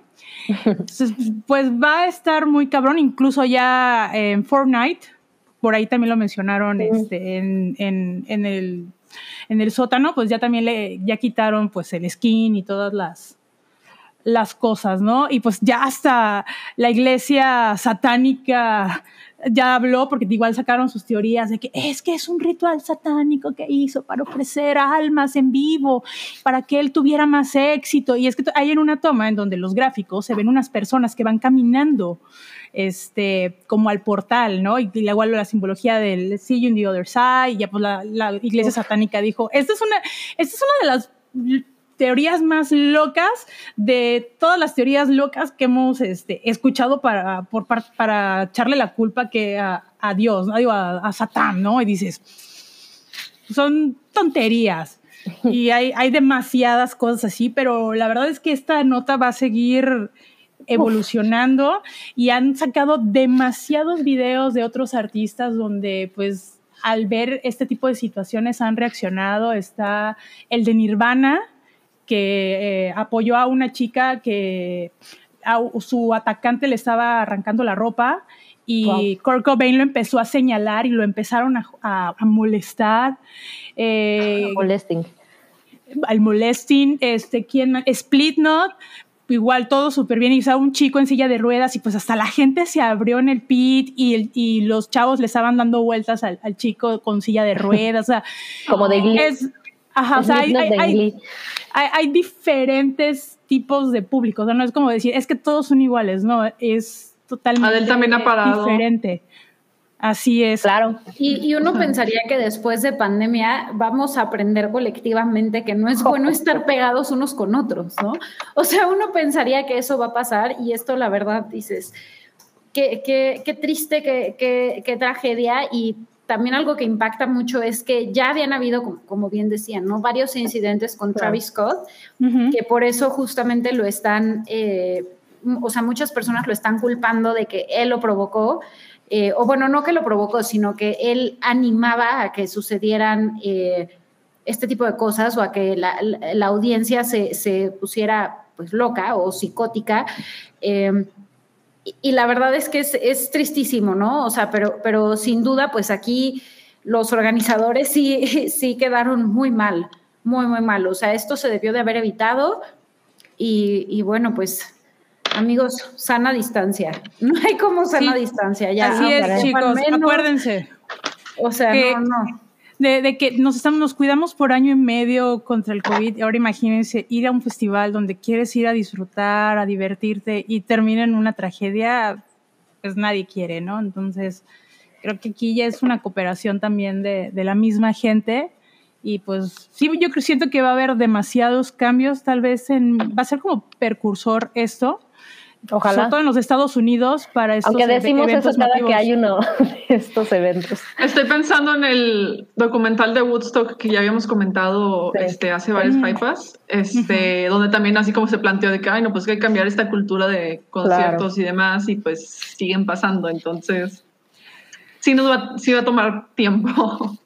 Y seguirá tomando tiempo, pero yo creo que esperemos de que esto sea como que un cambio de conciencia, aunque es un poquito, no estoy pidiendo mucho, un poquito, falta mucho, ya dijo ahora, nos falta un montón como personas, como individuos, cambiar este tipo de actitudes, pero soñar es gratis. Pero bueno, antes de pasar al siguiente tema, tenemos otros dos superchats. Oye, no, yo tengo que uno, voy a disculparme porque ya me reclamaron que spoiler el, el café Ziwis porque se sube hasta mañana. Ya mm. No, no, no, no, fue teaser, ¿eh? No es spoiler, no se preocupen. No les recuerden que hay café Tranquilo, viejo, tranquilo, viejo. No es. Sí, sí, sí. Eh, miren, acaba de llegar Cloud. ¿Quién se avienta el de Cloud? ¡Ey, Cloud! Yo, yo, yo me lo leo. Va, va, va. Saludos, Cloud. Nos dejó 50 pesos y dice: Buenas, mis señoras hermosas. Bendiciones para todas. Gracias. Deseo un nudul minuto de mi amiga que siempre me resuelve mis dudas existenciales. Son increíbles. Tú también eres increíble, Cloud. Bueno, pues yo iba a hablar de esta serie, pero como supe que, bueno, eh, había mucha chismecita, pues mejor me lo voy a aventar para nuestra este, newsletter. Y empecé a ver esta serie llamada Doctor Brain. No sé si han escuchado hablar de ella. Es lo nuevo que es de Apple TV. Es la nueva producción de, es una producción coreana que coincidencialmente, eh, pues sale al aire, bueno, sale en streaming, eh, a la par de que el servicio de Apple TV sale en, en Corea y pues básicamente es, es una, está basada en un webtoon. Eh, está dirigido por Kim Ji-won de The Tale of Two Sisters y I Saw the Devil. Y el, el, el protagonista es Lee Sung Kyun, que sale en, en Parasite y es sobre un científico de, bueno, pues es como un neurocirujano, como un neurólogo, estudiante del cerebro, un médico, un científico que se dedique principalmente a estudiar el cerebro. Un cerebrofílico. El, el cerebrofílico. Eh, entonces, él, decide, eh, o por un suceso que le pasa de niño, pues decide enfo- enfocarse a estudiar todos los misterios que tiene el cerebro humano y pues como que lo quiere hackear, ¿no? Está, está bastante bueno, un poco lento. He empezado a leer comentarios de la, la gente dice que es que inició muy lento. Amigos, si no han visto un drama de 20 episodios, Sí, sí. no me vengan a decir que una hora es lenta. Yo siento que fue rápido, directo y sin escalas eh, para contar tanto el background y el inicio de la, de la historia, cómo va. Me pareció bastante, bastante buena porque pues él, digo, como hackea los cerebros y eh, extrae toda la información y él, él lo sabe todo. Entonces se ve que está, está bastante Está cool. buena, muy buena fotografía. muy chido. Sí, no, no, no. Y hay como sus momentos de comedia, como todo K-drama. La, la recomiendo, son seis, epi- son seis episodios, es uno semanalmente, entonces no va a estar de 20, de 20 episodios, va a estar cortita la, la temporada. Y si quieren leer el webtoon y saben coreano, pues yo les puedo dar el link. Adelante. Enséñanos, Adelante. si saben coreano. Sí. si nada más quieren ver los dibujitos y más o menos entender de qué va la trama, yo les puedo pasar el link. Encantadísima. Pero sí, está, están bastante. No se los quiero spoilerear mucho porque la verdad hay bastantes cosas que dices, ay, güey, no me lo esperaba. Pero te dan. Te van a- les van a recordar a muchas cosas. A mí me recordó mucho a Memento, a Flyliners, Wow. a Wow. eh, Pushing Daisies. A- Hay como que una- un mezcladito ahí. O sea, está, está bastante bueno. Sabrosón. Sabrosón, Wow. sabrosón. Yo, yo debo de padre. rescatar Nudul las referencias de DDT y de Josh Rocco. Nada más, porque me gustaron. A ver, a ver. Profesor Cerebrón decían. Es que soy ese fan, discúlpame, me hace muy feliz ver referencias de los Simpsons. Soy tóxica. Nada, no te preocupes. Oigan, Jake Draper manda eh, un super chat, 30 pesitos. Muchas gracias. Ya, dije Jake, es Jack, Jack Draper. Jack Draper, Y aparte, sí. Es como la tacita de Jack. Skellington. Sí, que, que me encanta Jack Skellington. Entonces, una disculpa, Jack Draper. Este, y bueno, manda un Shiva que está como saludando. Dice, hi, bueno, ¿cómo les va? Entonces, ¿Qué hubo, un las saludo para ti? Jack. Qué hermoso. How you doing? Gracias, Jack. Shiva. mm. Gracias, gracias, Jack.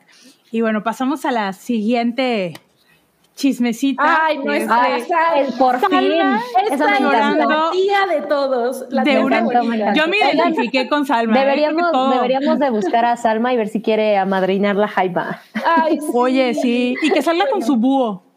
Sí. Increíble. Le pagamos en taquitos al pastor. Ay, Salma. Sí. Híjole, mi Salmita, to- todo, todo lo que, lo que le rehuyo como actriz a esta mujer, eh, la verdad es que como persona me cae muy bien.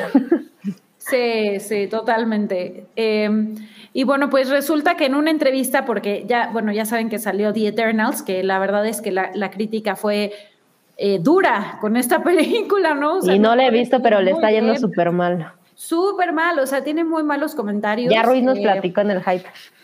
Sí, sí, sí, sí. Y, y la verdad es que debo decir que yo sí tenía ganas de verla, porque dije, bueno, la voy a ver. Pero después de escuchar la crítica de Rui, dije, oh, me la ahorro, mejor. Yo la tenía ganas de verla. Ay, Yo tenía ganas de pendiente. verla porque pues es de Chloe Zhao y la verdad las películas que, o sea, aparte de Nomadland The Rider, son cosas muy interesantes por lo que hace. Y luego vi el primer tráiler y dije, ñe, esto ser lo mismo que todas las demás. ¿Para qué? O sea, Y aparte justo creo que es muy aburrida, ¿no? O sea, por lo que decía Rui, que es así como, o sea, una película de Marvel tú quieres que sea divertida, mena, Mínimo. chistosa, Dinámica. y aquí es como, ah, bueno, ok. y algo, y algo que también me tiene súper cansada es toda la cosa discursiva alrededor de que es que es una película importante porque es la primera dirigida por una mujer de color Claro. y tiene a tantas personas este, de color y está así como que está toda esta trampa de vela porque hay representación. Sí, no mira necesariamente checklist. por lo que te, ajá, mira, cumplimos con Sí, este ya está. checklist, ¿eh? Ya tiene personajes gays abiertamente de que sí se besan, o sea, y tiene esto y tiene esto y esto. Y así como que, bueno, pues, si eso es lo único que me estás ofertando y es lo único que tienes para darme, pues en realidad no me interesa mucho. Ojo aquí, porque no es por el, no es por el hecho de que no sea importante este tipo de representación en pantalla, sino porque si ese es tu único selling point, si ese es lo único artificial. de superficie, y no me das una historia, por ejemplo, a que, por ejemplo, que se involucre con los personajes o que les dé más allá de pura imagen, o que sí sea una película dinámica y que tenga un guion bien cabrón, pues es más de lo mismo que nos ha estado poniendo Marvel en, por décadas. Así de lo mismo, no, Aralia, no. sí. Algún día, Es que no sé, escúchenme bien, es- algún día Oralia va a ver WandaVision y le va a gustar. Wanda Bichona. Próximamente en Disney, Oralia, Wanda no lo sé. Rick. No lo sé, Rick, estoy muy saturada. Ya, es que no, es que yo llegué a mi punto de saturación y fui tan feliz no viendo nada de Marvel el último año en pandemia, casi, casi dos años, que ha sido de que, ah, pues, en realidad no, no, No, siento ni- que me pierda gran cosa. Oralia Mira, sí yo- puede avanzar con su vida. Sí, pero, pero ella yo no te la- que te sientas en, en, en confianza y desintoxicada, yo también recomendaría que WandaVision está, está bien linda y, y tiene, tiene unos mensajes bien padres. Mira, ahí lo voy a dejar, Oralia. Ahí, Ahí, ahí está. Ahí está. Voy a dejar Ahí te lo dejan aquí. en la mesa. Ya es tu decisión exacto. si lo Pero tomas o bueno, no. El caso es que Salma eh, lloró en una entrevista porque se emocionó muchísimo de que, pues cuando se puso el traje de este personaje que desconozco su nombre porque no he visto Eternal, entonces un- una disculpa de antemano. Pero cuando se puso el traje creo de que se llama. Ah, mu- muchas gracias. Algo así, creo que algo así.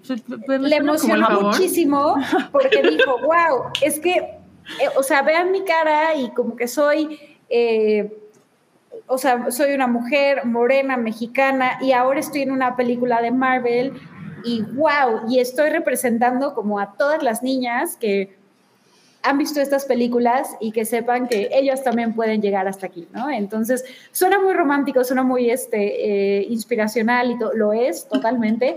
Eh, pero la verdad es que Salma, bueno, a mí me parece un, un personaje, ella, ¿no? O sea, una personalidad más bien, eh, increíble y que creo que eh, es muy simpática. Entonces, Sí. eh, la verdad es que, digo, no, no, no sé qué tan eh, legítimo sea esto, ¿no? O sea, si sí de verdad. Ay, pero está pasando una grabación de no sé qué cosa que este, pero bueno, a, a mí me parece que, que, que, pues sí está padre que, que, una actriz mexicana, aunque bueno, Salma Hayek por supuesto que es la élite, la élite, yo no, no diría para nada que en este momento es Despegó su carrera. Sí, totalmente. O sea, yo creo que ella ya está este, en Hollywood desde hace muchísimo tiempo, pero, pero bueno, al final sí es una actriz muy querida en México y creo que eh, pues sin duda es algo, es algo relevante. Y ella decía por ahí en, en, la entrevista, lo que a mí me conmovió muchísimo, que le preguntaban, o sea, la, la pregunta y toda esta respuesta de Salma se deriva porque le pregunta un poco, justo como de su experiencia y hablando del traje, y entonces Salma dice, la verdad es que yo le tenía mucho miedo al traje, ¿no? Eh, por, pues sí, cómo iba a actuar con él, cómo me iba a ver y demás. Y ese puntito en la entrevista, porque luce como muy normal, ¿no? Como cualquier persona que te puede decir, sí, las mallitas son incómodas, etcétera. O sea, ese punto en el que ella se quiebra y te cuenta la razón del por qué le tenía miedo uh -huh. al traje. O sea, esta, digo, te la cuenta o, o, le da otra interpretación, ¿no? No lo sé, pero, pero ¿por dónde lleva esta respuesta a decir la, la, la imponencia que sentía como de, de esto y, y la razón?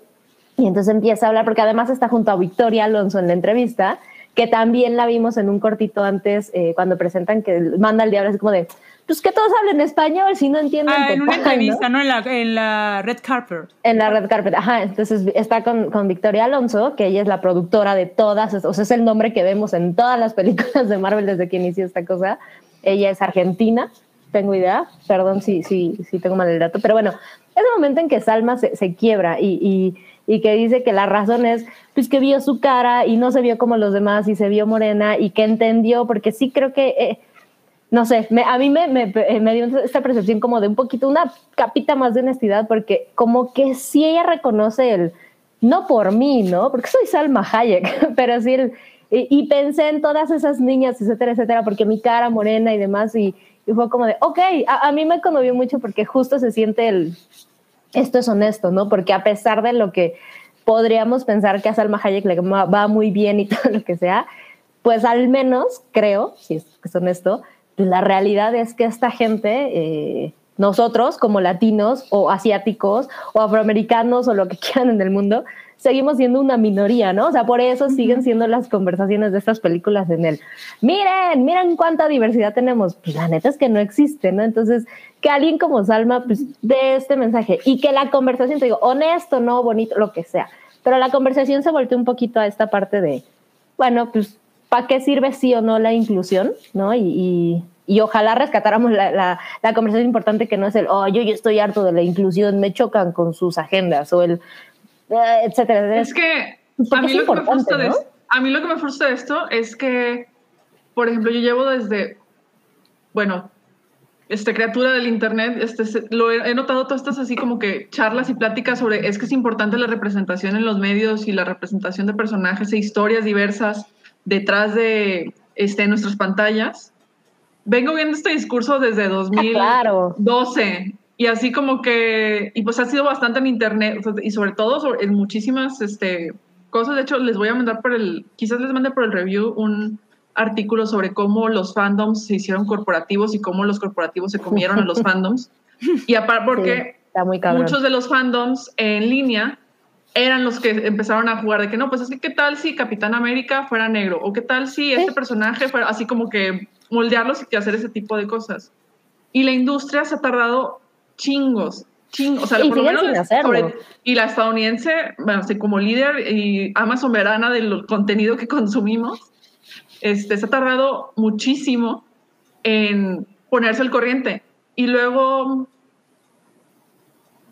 y me da así como que con ese, con ese tipo de cosas así tan gigantes, así como que si quieren poner la medallita de que, ah, mira, al fin lo hacemos, al fin lo hacemos, y es como que, ok, qué padre que existe, pero al mismo tiempo es como que, güey, pudiste haberlo hecho desde hace mucho tiempo antes. O sea, pudiste haberlo protagónico y, y así como que, pues es muy frustrante, o sea, para mí es muy frustrante, sobre todo porque también en televisión es muchísimo más diverso que el cine, o sea, por ejemplo, este, en ese punto Netflix fue pionero hasta cierto punto, con Orange is the New Black, que te presentaban de que, ok, está la morra blanca con la que entramos, pero pues todas las historias ricas y diversas y, y este, cabronas son de todas las demás este, presas. Y de hecho hay un episodio que me acuerdo mucho, donde una este, cuestiona de que, este, que estaban haciendo este, catálogos para ropa interior y, este, y una menciona de que es que mira, ¿por qué, o sea, qué cuestionas que es lo latina? O sea, es como que esta mujer blanca pudiera ser latina, o sea, no, eso es así como que esta imagen de morena y así, y lo cuestiona mucho. Ese episodio creo que es 2015, 16, y luego todavía este año estuvimos, eh, hubo conversaciones respecto al colorismo en el casting de In the Heights, y pues subo toda esa conversación otra vez y la parte de representación. Y ahora viene Eternals a decir de que es la primera de superhéroes que hace así como que es muy cíclico y es muy repetitivo y me parece muy, este, ya se me hace cínico. Prefabricado. prefabricado y todo. Y qué padre por Salma, qué bonito ese momento y qué padre para todas las generaciones que vienen. Pero ya los que estamos narrando es de que pues... No, y, otra vez también... es así como que es el Si puedo agregar algo, la, la, verdad es que siento que The Turnouts, qué padre que a ella le conmovió tanto, porque claramente significa mucho para ella. Pero me queda claro que en la carrera de Salma esto va a ser lo menos trascendente, ¿no? Entonces, pues muy bien por ella, aunque no lo necesitaba, eh, que se quede como un buen momento en, en la entrevista y, y pues bien por el periodista que, ¿de, de qué? De Despierta América. Sí, que también se súper conmovió, ¿no? Ah, que, le sacó la, que le sacó esa entrevista, pero sí, pero sí yo, yo también estoy de acuerdo. También ahí, qué curioso, o sea, no lo, está, no lo está hablando en CNN o no lo está hablando en los así como claro, Despierta América, es un canal específicamente para Latinos. enfocado a la población latina, que habla español y que está más al pendiente de Telemundo, de las novelas que pasan aquí en México y demás. O sea, no es así tan grande. una ni comunidad latina. Es, una, es para una comunidad latina. Pero, ¿saben qué? O sea, a mí algo que, que me que busco, sí, porque a lo mejor es eso, ¿no? Buscarle, rescatarle de esto, es que cuando se siente para mí, o sea, porque no, no sé si todo el mundo, pero pensaría que todo el mundo de cierta edad para arriba, pues ya con este pensamiento crítico, pues justo, sabes que no es la primera vez que se hacen este tipo de cosas y, por ejemplo, a nosotras, a nuestra edad, probablemente llevamos este, tres ciclos, ¿no? De esta renovación de Hollywood en donde empezamos a ver, es lo mismo, ¿no? Pero si algo a mí me gusta como rescatar es que este tipo de cosas donde se sienten al menos esporádicas, eh, orgánicas, por esta forma, y, y- y sinceras, es, yo me topé muchas conversaciones en, en Twitter, en foros, etcétera. Está muy cañón la cantidad de gente que de entrada no saben cuál es la distinción de latinos. O sea, está muy cabrón que, que, que hacía a la gente como de a pies. Sí sirven estas conversaciones porque hubo gente que yo me topé que así en respuestas a comentarios a, a mexicanos les explicaban el, güey, estos somos los latinos, así nos componemos los latinos, ¿no? Entonces, es, bueno, pues al menos ojalá eh, eh, este, este tipo de eventos que se sienten todavía como masivos, lo que hace Marvel, o, lo intentan, ¿no? Todavía lo intentan aventar como todo el mundo está hablando de esto.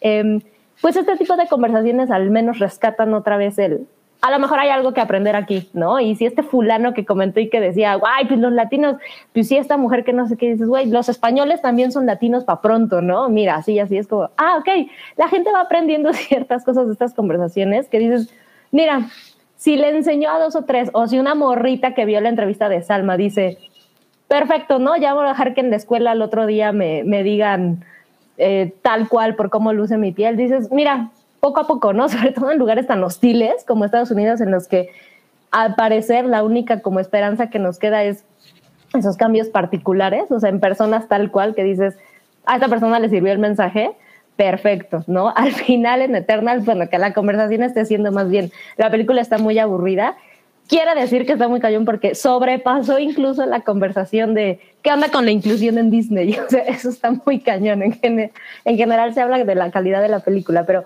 me pareció lo único eh, real o, o tangible esta entrevista de Salma de todo el disque fenómeno que ha sido Eternal. Oigan, y, y por aquí Alex eh, Och, Alex Och, eh, ocho. dice, representando esas minorías hollywoodenses casadas con millonarios franceses. Estoy de acuerdo, de Alex, o sea, sí, sí, claramente Salma, como, como lo dijimos, es parte de la élite, Obvio. pero la neta, la neta, la neta, es que sí hay que otorgarle que su esposo no es más importante que ella, ¿eh? Para nada. O sea, o sea, yo, No yo creo que, yo creo que sí. De no, lo no. que conocemos. De- sí, de PR, pues. De PR, no, Sí. pero él es como que muy, o sea, como que la respetan mucho en la Él cuestión es muy privado. eh, él laboral. es él es, de- Sí, él, él es un- una institución en la moda, está perfecto, pero, pero la verdad es que Salma tiene su carrera y ella, o sea, ella, ella no es la es- esposa de este amigo francés que tiene el imperio de la moda. No. No, y perdón, Entonces, pero Sí entiendo tu punto, pero también hay que darle crédito a ella que, No, y el tema con Salma, o sea, otra vez, me cae muy bien, pero la realidad es que es tan mala actriz, la realidad es que sigue Sí, trabajando porque ahora ella se produce sus cosas, o sea, ya llegó a ese punto en el que produce y todo, perfecto por ella, porque siendo tan relativamente poco talentosa para la industria, porque se explotó, o sea, Salma fue alguien que explotó por su sexualidad, la explotaron como no había más, porque pues eh, esta liberación, ¿no? latina. Sí, sí, La sí, vamos a ver latina. latinas en, en Estados Unidos y, y era una explotación sexual por completo.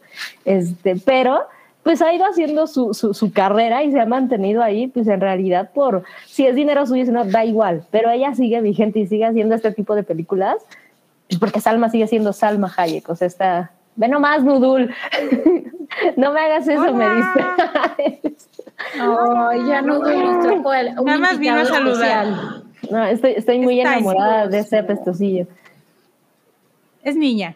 Ah, es, sí, es cierto, ya me habías dicho. sí, ¿Qué es cierto. pasó, mi niña? Oh. No, no manches, está muy adorable. Dice, dice Tiny que vayan a ver Hot Ones, el último episodio donde sale Salma Hayek comiendo alitas picosas y miren, puso el nombre de México en alto. Y Habla por ahí. Sí. Esa foto icónica comiendo tacos Ahí sí. es patrimonio nacional. Sobre todo Sí. de Coatzacoalcos. Gracias por el dato, bastante, Tiny. bastante bueno. Entonces ya se va Tiny, les manda muchos besos. Adiós. Ya, ya se va. Hemos tenido invitados muy buenos en la Hypa, pero este de verdad es Sí. de las mejores. Sí, está cañón. Pues, pues linda la, la, la Salma, con todo y la prefabricación de su, de su inclusión en De Disney. todo. ¿Será o no Y será? Pero fue No, linda. no. Estuvo mona. Sí, se le quiere a la tía Salma, se le quiere. Sí, se le quiere a la tía, con todo y su tribu de animalitos rescatados. Sí. Y bueno, hoy vamos a inaugurar una nueva sección que se, que se llama Encuentra las red flags. Y hoy tenemos Oigan, esta Vamos es a tocar el esta tema de una Chris sección Pratt.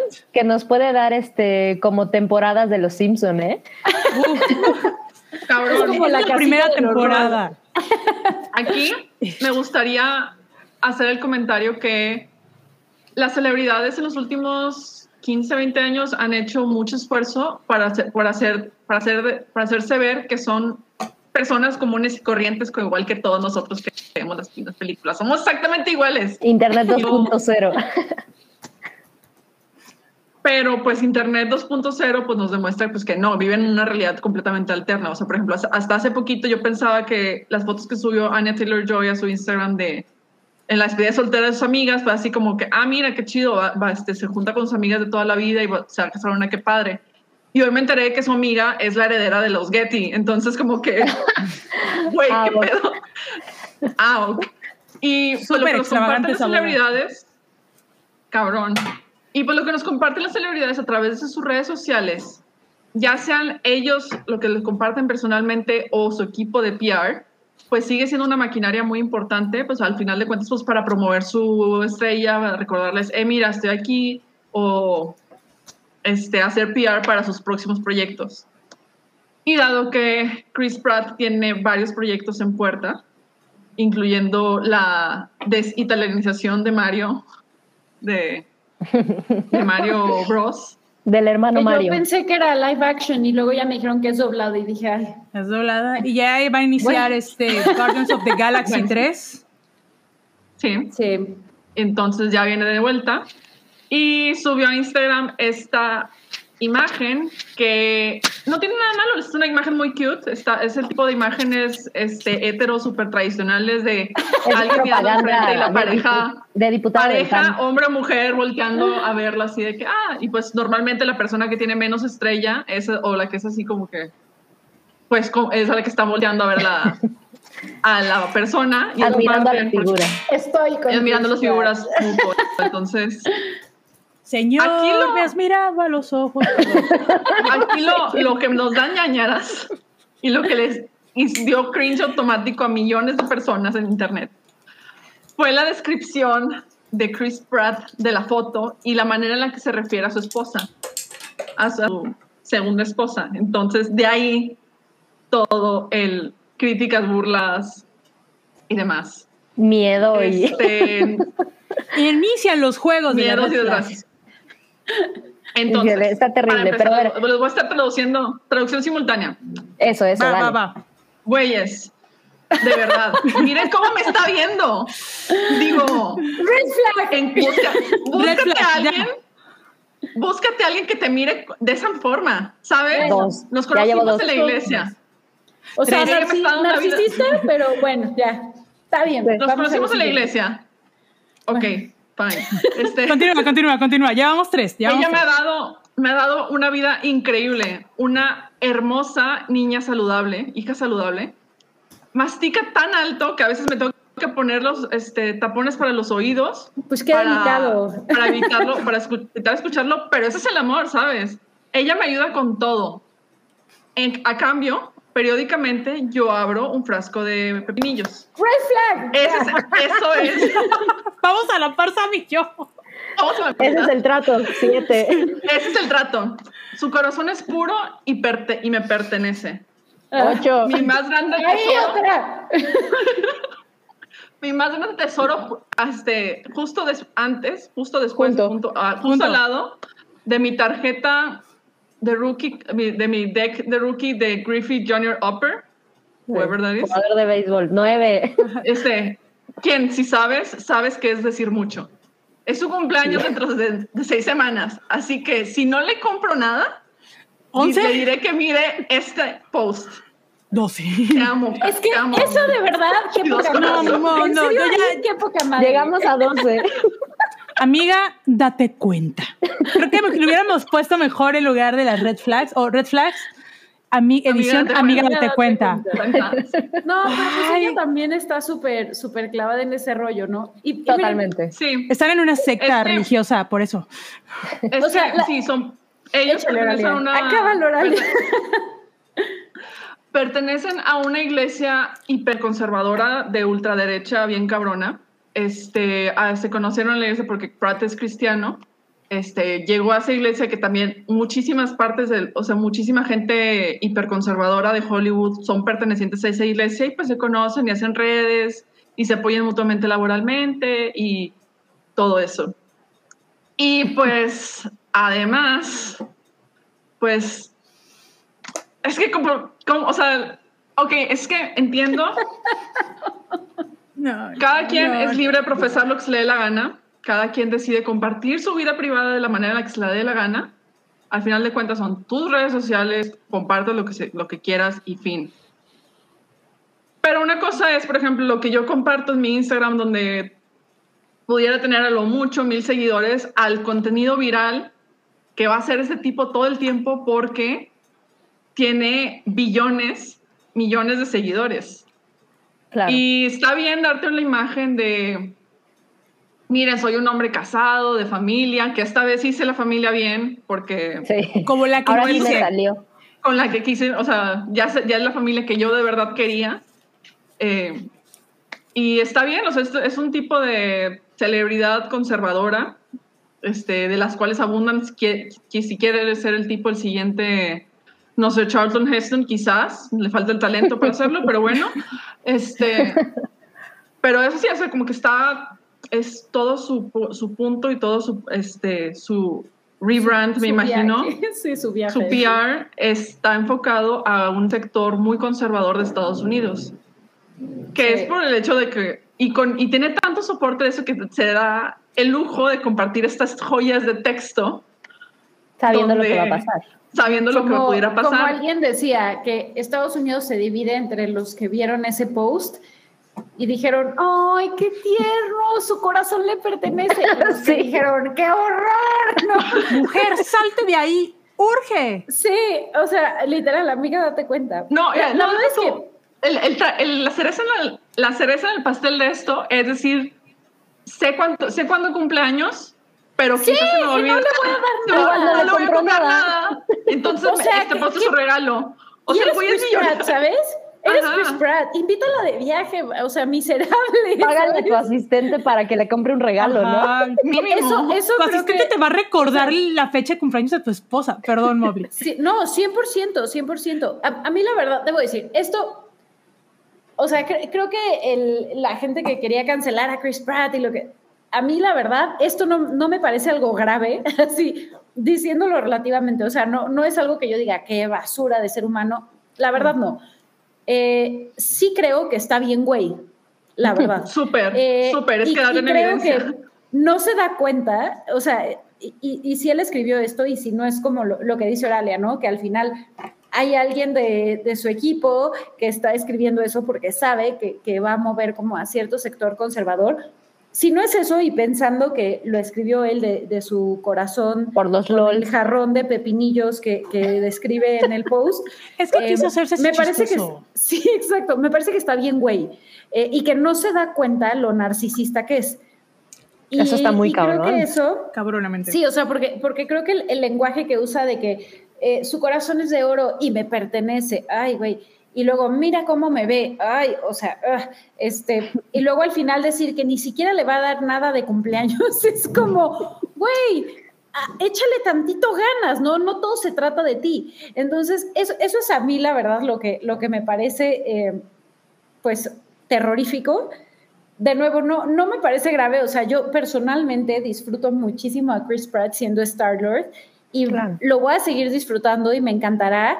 Y obvio voy a ver la película de Mario Bros, aunque él sea la voz. O sea, no, no, pero siento que hay que, ahora sí que vamos a calmarnos y todos hagámonos para atrás y evaluemos lo que de verdad es, o sea, como si, si se cancela, no se cancela, no se, o sea, me parece que esto de verdad Mira, es una bobada. Es que se salió pero de control. Dice mucho, sí, sí, sí, pero dice mucho de su narcisismo. Totalmente. Y ahí, pues, lo único que, que a mí, a mí eh, en, en este lugar que no ni, ni está cerca de ser este.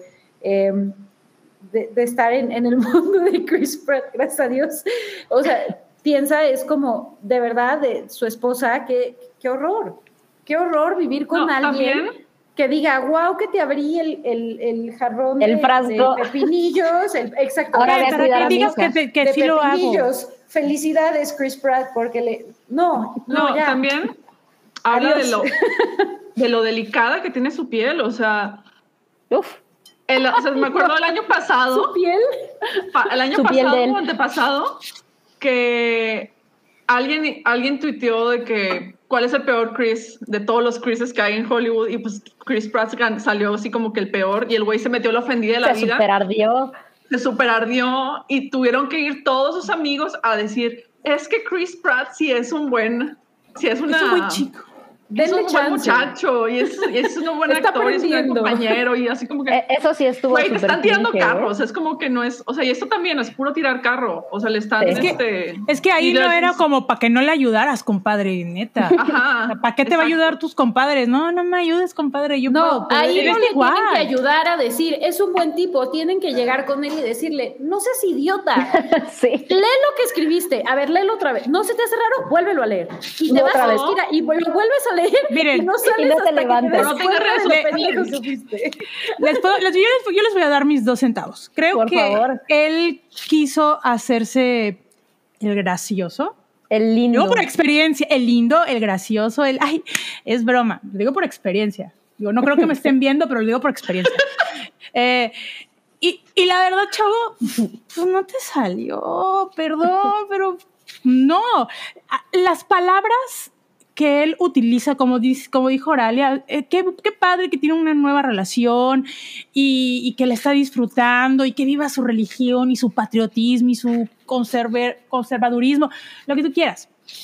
Pero siento que no fueron las palabras adecuadas Ni para expresarse ni en el orden correcto. A lo mejor y así se lleva con su esposa, a lo mejor Ah, a evidentemente. lo mejor esta chava siempre ha vivido en este tipo de, de relaciones en donde eh, pues la hacen menos y ay, ay, me parece muy gracioso, ay, The Handmaid's Tales, ¿no? Pero pues no, mijo. Digo, ya después salió, sacó él un video donde, ay, hoy no hice ejercicio porque, Puta, el video de. de, de porque me, me puse muy, muy triste. Vale como y- por cinco Pero salía a correr, amigos. Pero Salía, salí a correr a distraerme, pero y a escuchar mi pero- playlist. pero, pero, hoy no me dieron ganas No de hacer ejercicio. Maigo, a mí también me da, no me dan ganas de hacer ejercicio porque está el aire fresco y está de hueva. O sea, Lo que no, está no muy mames. cañón No, es que luego- esa fue su respuesta después del desmadre que hizo, porque, a ver, recordemos que en realidad el boom de todo esto fue porque el Internet lo empezó a acusar de que estaba haciendo menos a su hijo del matrimonio, de su primer matrimonio, El a shade, su primer hijo, shade, con Ana. Faris, que tuvo problemas de salud. Ahora, yo sí ahí personalmente creo que es muy desafortunado lo que pone, pero sí siento que se está, se está llevando a un extremo, ¿no? O sea, yo estoy, yo- ok, no pondría las manos al fuego por ese güey, pero yo, en mi opinión, estoy muy segura de que genuinamente el güey no lo hizo pensando en, en, ah, el hijo, el otro hijo que tenía, ya lo voy a desaparecer, ¿no? Ahora tengo esta que está bien sana. Pues evidentemente no, pero, pero nos lleva a pensar el, esta, como esta caída en, en, la personalidad del personaje que era Chris Pratt, que, que de buenas a primeras se convirtió como en el niño dorado de Hollywood y era el de, no, el, el mejor matrimonio de Hollywood era, era Chris Pratt y Anna Faris. Y, y pensabas que eran las personas más buena onda, por fin, siendo los más populares en, en Hollywood. Y decías, qué cool, ¿no? Entonces, ahorita que salen como esos, esos colores, yo no creo genuinamente que haya sido eh, eh, esta, este drama que se armó por, por lo de hijo. De verdad, no creo que haya sido su intención. pero como dice Mobley, evidentemente tiene muchísimas deficiencias en, en cómo comunica las cosas y en saber que, pues perfecto, si perteneces a un círculo increíblemente conservador y, y que se lleva así, pues también trabajas en un círculo que trata de vender absolutamente todo lo contrario. O sea, si hay alguien que le tendría que decir, está, no, no eres Schwarzenegger para lograr lo que ese güey hizo. sí. No, sea, incluso ahora, si ven, si sí, perdón. así, díganles. No, sé, no incluso, sea, no sé si ustedes leyeron los comentarios, eh, su suegra hace un, sí. pone un post y dice, bueno, es que también este, te recuerdo que también eres un padre genial, así como corrigiéndolo, ¿no? De, eres un padre genial para Jack y para, creo que la niña se llama Bella, ah, y, ta, y le sale el choro, ¿no? Así como que, ¿por qué tu suegra tiene que también sacarte el paro, ¿no? O echarte el paro. No, pero además él no hizo nada. Ajá, no. no. Y, luego, y algo también, creo que, creo que fue su suegra también comentó de que, oye, y ahora pon una foto donde tú la estás viendo a ella. Pues mínimo, no. Y que le compre algo de su cumpleaños. ¿Eres Chris Pratt? Le va a comprar una licuadora móvil. Le, le o va una a lavadora. una tarjeta con un código QR que la direccione al post. post. O sea, de verdad, es que... Es decir, a ver, ¿qué quieres de Amazon? A ver, escoge, escoge. ¿Qué quieres? Mira, por ahí Te en compro los el carrito comentarios ya. Me una carta un mínimo, una flor, no sé. No sé un, un envía flores. Le va a llenar toda su casa de flores con un, este, un cuarteto, así como hizo, hacía Kanye West a Kim Kardashian. Claro, En claro. Así. Scott con... O como Nodal a Belinda. Sí. También, Ándale, sí, puede, ándale. puede hacer Pero- eso. Llámalos, no, le- en serio, llámalos. Ya les en los comentarios. Ahí sí, Perdón, le debería aprender un, perdón. Es No, que no, dale, ahí sí debería aprenderle un par de tips a la comunidad buchona, que es súper extravagante al momento de hacer sus regalos de pareja. Entonces, Todo Unas rosas de, billetes de a 50, de 100 dólares, algo así, sí, chingos. ajá. Este, Chris, llámame. Si vas a mandar eso, también llámame. A todos también, digo, ya de paso, aquí a la producción del hype. También al productor, Ay, no, no, no, no le- también envíale flores. Es, es también bueno mandarle Ay, flores. a. El señor Ofrensi, te la volaste, te la volaste. Sí, sí, dice. sí. Ahora sí va a, sor- va a ser sorpresa la plancha. Te la volaste, pero ¿sabes qué? Tienes razón. La Gracias, plancha Tienes 5000. Tienes razón. Ahora sí va a haber una sorpresa la plancha. O sea, bueno, ahora sí retomando. Me llamó la atención que justo, creo que son dos banderitas más, o una, es sí muy el post, ni siquiera está este, tagueada, no menciona el nombre de su esposa en ningún momento, ni siquiera menciona su nombre, o sea, sí está muy caro, a mí, a mi parecer, o sea, a lo mejor yo Sí. también exagero, pero a ver, hablemos cuatro mujeres, desconozco si heterosexuales, pero cuatro mujeres, es, da igual, en una relación, yo personalmente diría, ¿qué pedo con tu post? O sea, a lo mejor no me voy a cabronar A ver. ¿Qué es eso? ¿Por qué no me tagueaste? No es mi, De no es entrada. mi perfil. De entrada, no es mi perfil. Ni siquiera. O sea, mínimo que le texto. deje que le deje la escoba y así de que ahora barres tú. O sea, no sé, porque me imagino que él nunca agarra una escoba. O sea, Oh, ponlo a evidentemente trabajar. Ponlo a trabajar, amiga. Pero bueno, como decían, probablemente sí está dentro de una dinámica que por el círculo en el que se mueve, pues es la, la normal, ¿no? O sea, también hablando de que esta, esta mujer es la hija de Schwarzenegger, tampoco es ajeno para, para el, el conocimiento público todos los escándalos y temas hasta de misoginia y demás que, que hubo eh, a nivel Schwarzenegger antes, durante y después de haber sido gobernador. Entonces, si, si este es el círculo, evidentemente, o sea, yo me atrevería también un poco a decir, con la poca información que tengo, que, que no es que esté mal, o sea, nosotros de este lado vemos mal la dinámica, pues probablemente eso es lo normal. Y también por ahí creo que Mona Alicia comentaba, ¿no? Pues a lo mejor anda buscando este otra carrera, ahora se va a dedicar a la política y estos juntos son los movimientos que, que tiene que ir haciendo, probablemente, pero eso no quita Ay, no. que al día de hoy, ya. viniendo de donde viene, digamos, ¿qué le pasó a Chris Pratt? ¿Por qué Star Lord se convirtió en un señor de 60 años, no? O sea, está, es, es, es terrible las cosas que En- escribe en mi ligando cabeza lo ya demás lo a su edad. No le convino bajar de peso. Bajó de peso, se volvió un douchebag. Yo solo lo puedo mejor ya rescatar era un por En mi cabeza ya Star Lord Igual y siempre lo fue. persona. Ajá, a lo mejor y Sí, siempre lo fue y nunca lo, nunca lo no exteriorizó hasta gratuitas. ahorita. Él era como su personaje de Arrested, no, no, de Parks and Recreation. Así, así era él, de verdad. Sí. Pensamos Es que- que... era una actuación, pero no. No, ya ven que no. La, la, reali- la, la ficción Es que- supera la realidad, ¿eh? También es algo, una cuestión ahí de, este, de gordofobia, que cuando las personas Uf. están, este, son, son gordas o están gordas, dicen, o sea, tienen que ponerse, ser muchísimo más amigables para que no los traten mal.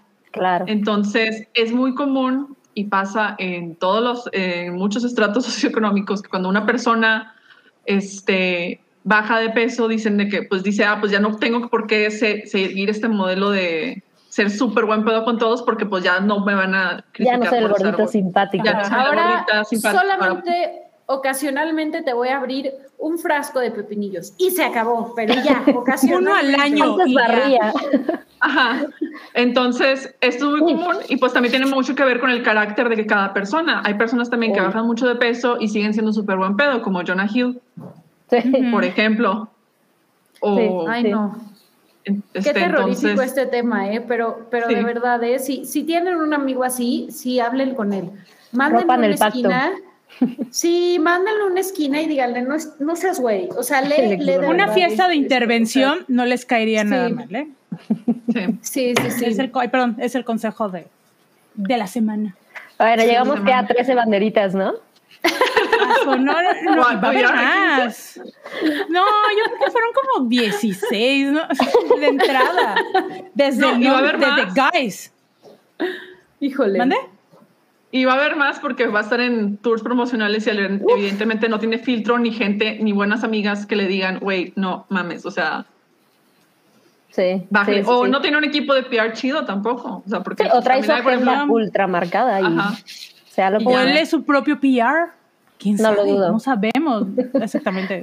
Ay, Dios mío, no. Híjolas, no sé, pues mira, también por ahí y platicamos que es ya están por terminarse su- su- sus películas, entonces, ¿qué tanto le va a hacer daño a, a su carrera esto? O, o si no le va a hacer daño, o sea, no sé, ¿no? A nivel, a nivel popularidad, definitivamente mucha gente, incluyéndome, es como de, bueno, ya no voy a ver absolutamente todo lo que haga este güey, pero pues está en estas propiedades en las que, como decía Mobley, pues yo voy a ir, ¿no? No, pero yo- ya que esté solo, sí. ¿cómo le va a ir? Pues es como, A mí, a mí no ¿qué me parece grave. O No. sea, la, la verdad es que, es que de nuevo yo digo, está bien, güey, la verdad es un narcisista, pero, pero de todos modos voy a ver Guardians of the Galaxy, la verdad. Claro. Sí, no, por o sea, no, supuesto. no, no, no Sí. es un crimen, ¿sabes? No, eh, simplemente está idiota. Que, a mí Sí. me feo que lo diga así. Sí, es muy diferente, por Ah, ejemplo, pero este tipo de, este nivel de crítica, que es así como que todo en súper buen pedo, a, por ejemplo, las olas de críticas que le cayeron a Brie Larson cuando Uf, dijo que, es que o sea, cada que abre la boca. Entonces, entonces, que es muy diferente, por ejemplo, también a Brie Larson, cuando la estaban este, muchísima gente criticándole y ah, mandándole cosas, ni, nadie en el cast de Avengers fue a defender y decir, no, es que Brie Larson sí es súper buen pedo, sí es bien chida y demás, deje- o sea, déjenla en paz, ni de nada, pero con... Ella no lo necesitaba, Oralia, ¿no viste? O sea, el, el público la trató súper bien. ¿De qué hablas? O sea, ella es un pan de Dios. No, no, no, sí está muy cañón. Se ve, se ve, o sea, lo vimos Está hace muy tiempo, marcado. ¿no? O sea, Sí, justo con- cuando había fans, y, y- esto es terrible, pero había fans que genuinamente a Brie Larson, y yo siendo una persona a la que personalmente no me, no me encanta esta mujer como, como persona, ¿sabes? O sea, me gusta su trabajo y, e incluso ella tal cual me puede caer bien, pero, pero la realidad es que esta gira que hizo, pues, pues no fue la más simpática. Sin embargo, lo hemos visto con muchos otros personajes y muchas otras personas y jamás yo había visto el nivel de hate que recibió alguien como Brie Larson, o sea, está muy cañón. Y olvidemos de esa parte. Vienen después estos otros, perdón, pero también son unos idiotas, los Chris, a, a- a- a defender a Chris Pratt cuando nadie metió las manos por, por Brie Larson, cuando son una Eso familia y sí, demás. ¿eh? Es, definitivamente No hay se siente disparejo, claro, se siente, 100%. se siente el pacto, se siente horroroso eso. Sí, 100%. y ahora, No, pues de hecho, nadie, no sean así, ¿eh? De verdad. De hecho, me dio mucho, vi- leí un tweet que decía de que por favor dejen de hacer viral a Chris Pratt porque no puedo soportar otro ciclo de celebridades diciendo Chris Pratt es una gran persona y vengo a defender a mi amigo. Es que cuando hemos visto genuinamente el- el- a la gente meter las manos por, por, por otras celebridades, o sea, la verdad es que pasó con James Franco, ¿no? Por ejemplo, que es el, pues su círculo de amigos, no nada más sabíamos que eran amigos fuera de, que también lo platicamos aquí, eran amigos en pantallas, en películas juntos. Y cuando suceden estas cosas fue como, híjola, o sea, alguien como Seth Rogen, que es muy cercano, planteó como su distancia, ¿no? Ya, sin meternos en, en, en, lo que sucedió. Pero sí se siente como una perpetuación de, de, de esta, a lo mejor exagero, y, y a lo mejor estoy eh, viciada por lo que vivo día a día, pero es, se siente esta cochinada de decir, pues entre nosotros sí nos defendemos. Lo que él hizo, que va a estar mal, está defendiendo, está profesando su amor por su esposa, ¿no? Es el, es un hombre. A ver, y espérense, es un hombre, no le podemos exigir tanto, es un hombre, abre pepinillos cada vez cuando. sí, sí, sí, Está muy cañón. Y Brie Larson tenía que ser, estar buenísima y, y, dar golpes y ser muy buena en la acción y entrar a una película eh, siete años después de, de esto y, e integrarse como un personaje súper fuerte, etcétera, etcétera, etcétera, es como de, sí hay algo disparejo, ¿no? en nuestra opinión pública. Eso sí, Sam, Totalmente, totalmente. Y, y, todos debemos reflexionar sobre eso. Muy cañón, muy cañón. Está muy cabrón. Sí, porque es, es, un hombre de familia. Sí, no importa qué le pasó con Ana Faris y demás. Ahorita es un hombre de familia. Lo vimos un poco con, con también, creo que en el Hype lo platicaba, creo que Salchi fue el que, el único que rescató un poco esta, esta posición de, de Ian McGregor cuando tuvo este hijo con, con María Elizabeth Winstead, que era el muy bonito, y entonces venimos y festejamos que este hombre de cierta edad tuvo un hijo con esta mujer a la que le saca no sé cuántos años, pero sí se acuerdan que abandonó a su esposa de no sé cuántos años por tener una affair con ella y luego tuvo un hijo. Incluso a nivel Hollywood sí seguimos teniendo esta cuestión de no le exijan mucho a los hombres mientras no golpeen a sus mujeres o no sean así, está ok, ¿no? O sea, sí son las cosas en que deberíamos de voltear y decir, ¿por qué opino mejor de esta persona que de esta otra? Y, y rasquen, le van a ver que viene de bien atrás. Está bien cabrón. Sí, está, heavy. Pero habrá, habrá eh, que seguir a Chris Pratt a ver, ¿qué, qué otra cosa graciosa? Y como dice Mobley, idioteces, porque en realidad, pues, ni siquiera creo que genuinamente esté haciéndole daño a nadie, ¿no? Solo y, y, y, a ver la película de Mario Bros, cómo se la avienta. y la de Garfield también, otro ídolo de mi infancia. Pues es lo que hay, amigos, ni modo. Yo que el doblaje no, no, hay, no, hay, no hay tanto problema, eh, porque ya tiene una gran carrera, ya, ya ha trabajado en doblaje, Vamos a ver qué tal en Guardians of the Galaxy 3. Ahí sí, lo vamos a ver actuar con su cuerpecita. Nosotros no lo vamos a escuchar. mira, eso es evidente. a mí me gustaría mucho verlo intentar salirse del género de superhéroes y de la cultura este pop y hacer algún drama Jurassic Park o sea no o sea no necesariamente o sea, que se aviente otro western o que haga algo así que lo rete actoralmente. Si quiere ser el próximo Heston pues que demuestre de alguna u otra manera. Que tiene la casta y que tiene el talento y las tablas. pero yo siento que como que todavía no le llega a ese, ese proyecto. A lo mejor se va a aventar alguno cristiano, a lo mejor hacen un remake, no sé, de los diez mandamientos. y él va a decir, va, yo lo hago, yo lo hago. Se lo va a producir como la guerra del mañana. Ah, exactamente. Dice Federico, ya veo a Chris Pratt como próximo gobernador de Nuevo León. Es que sí, oye. No, no, no.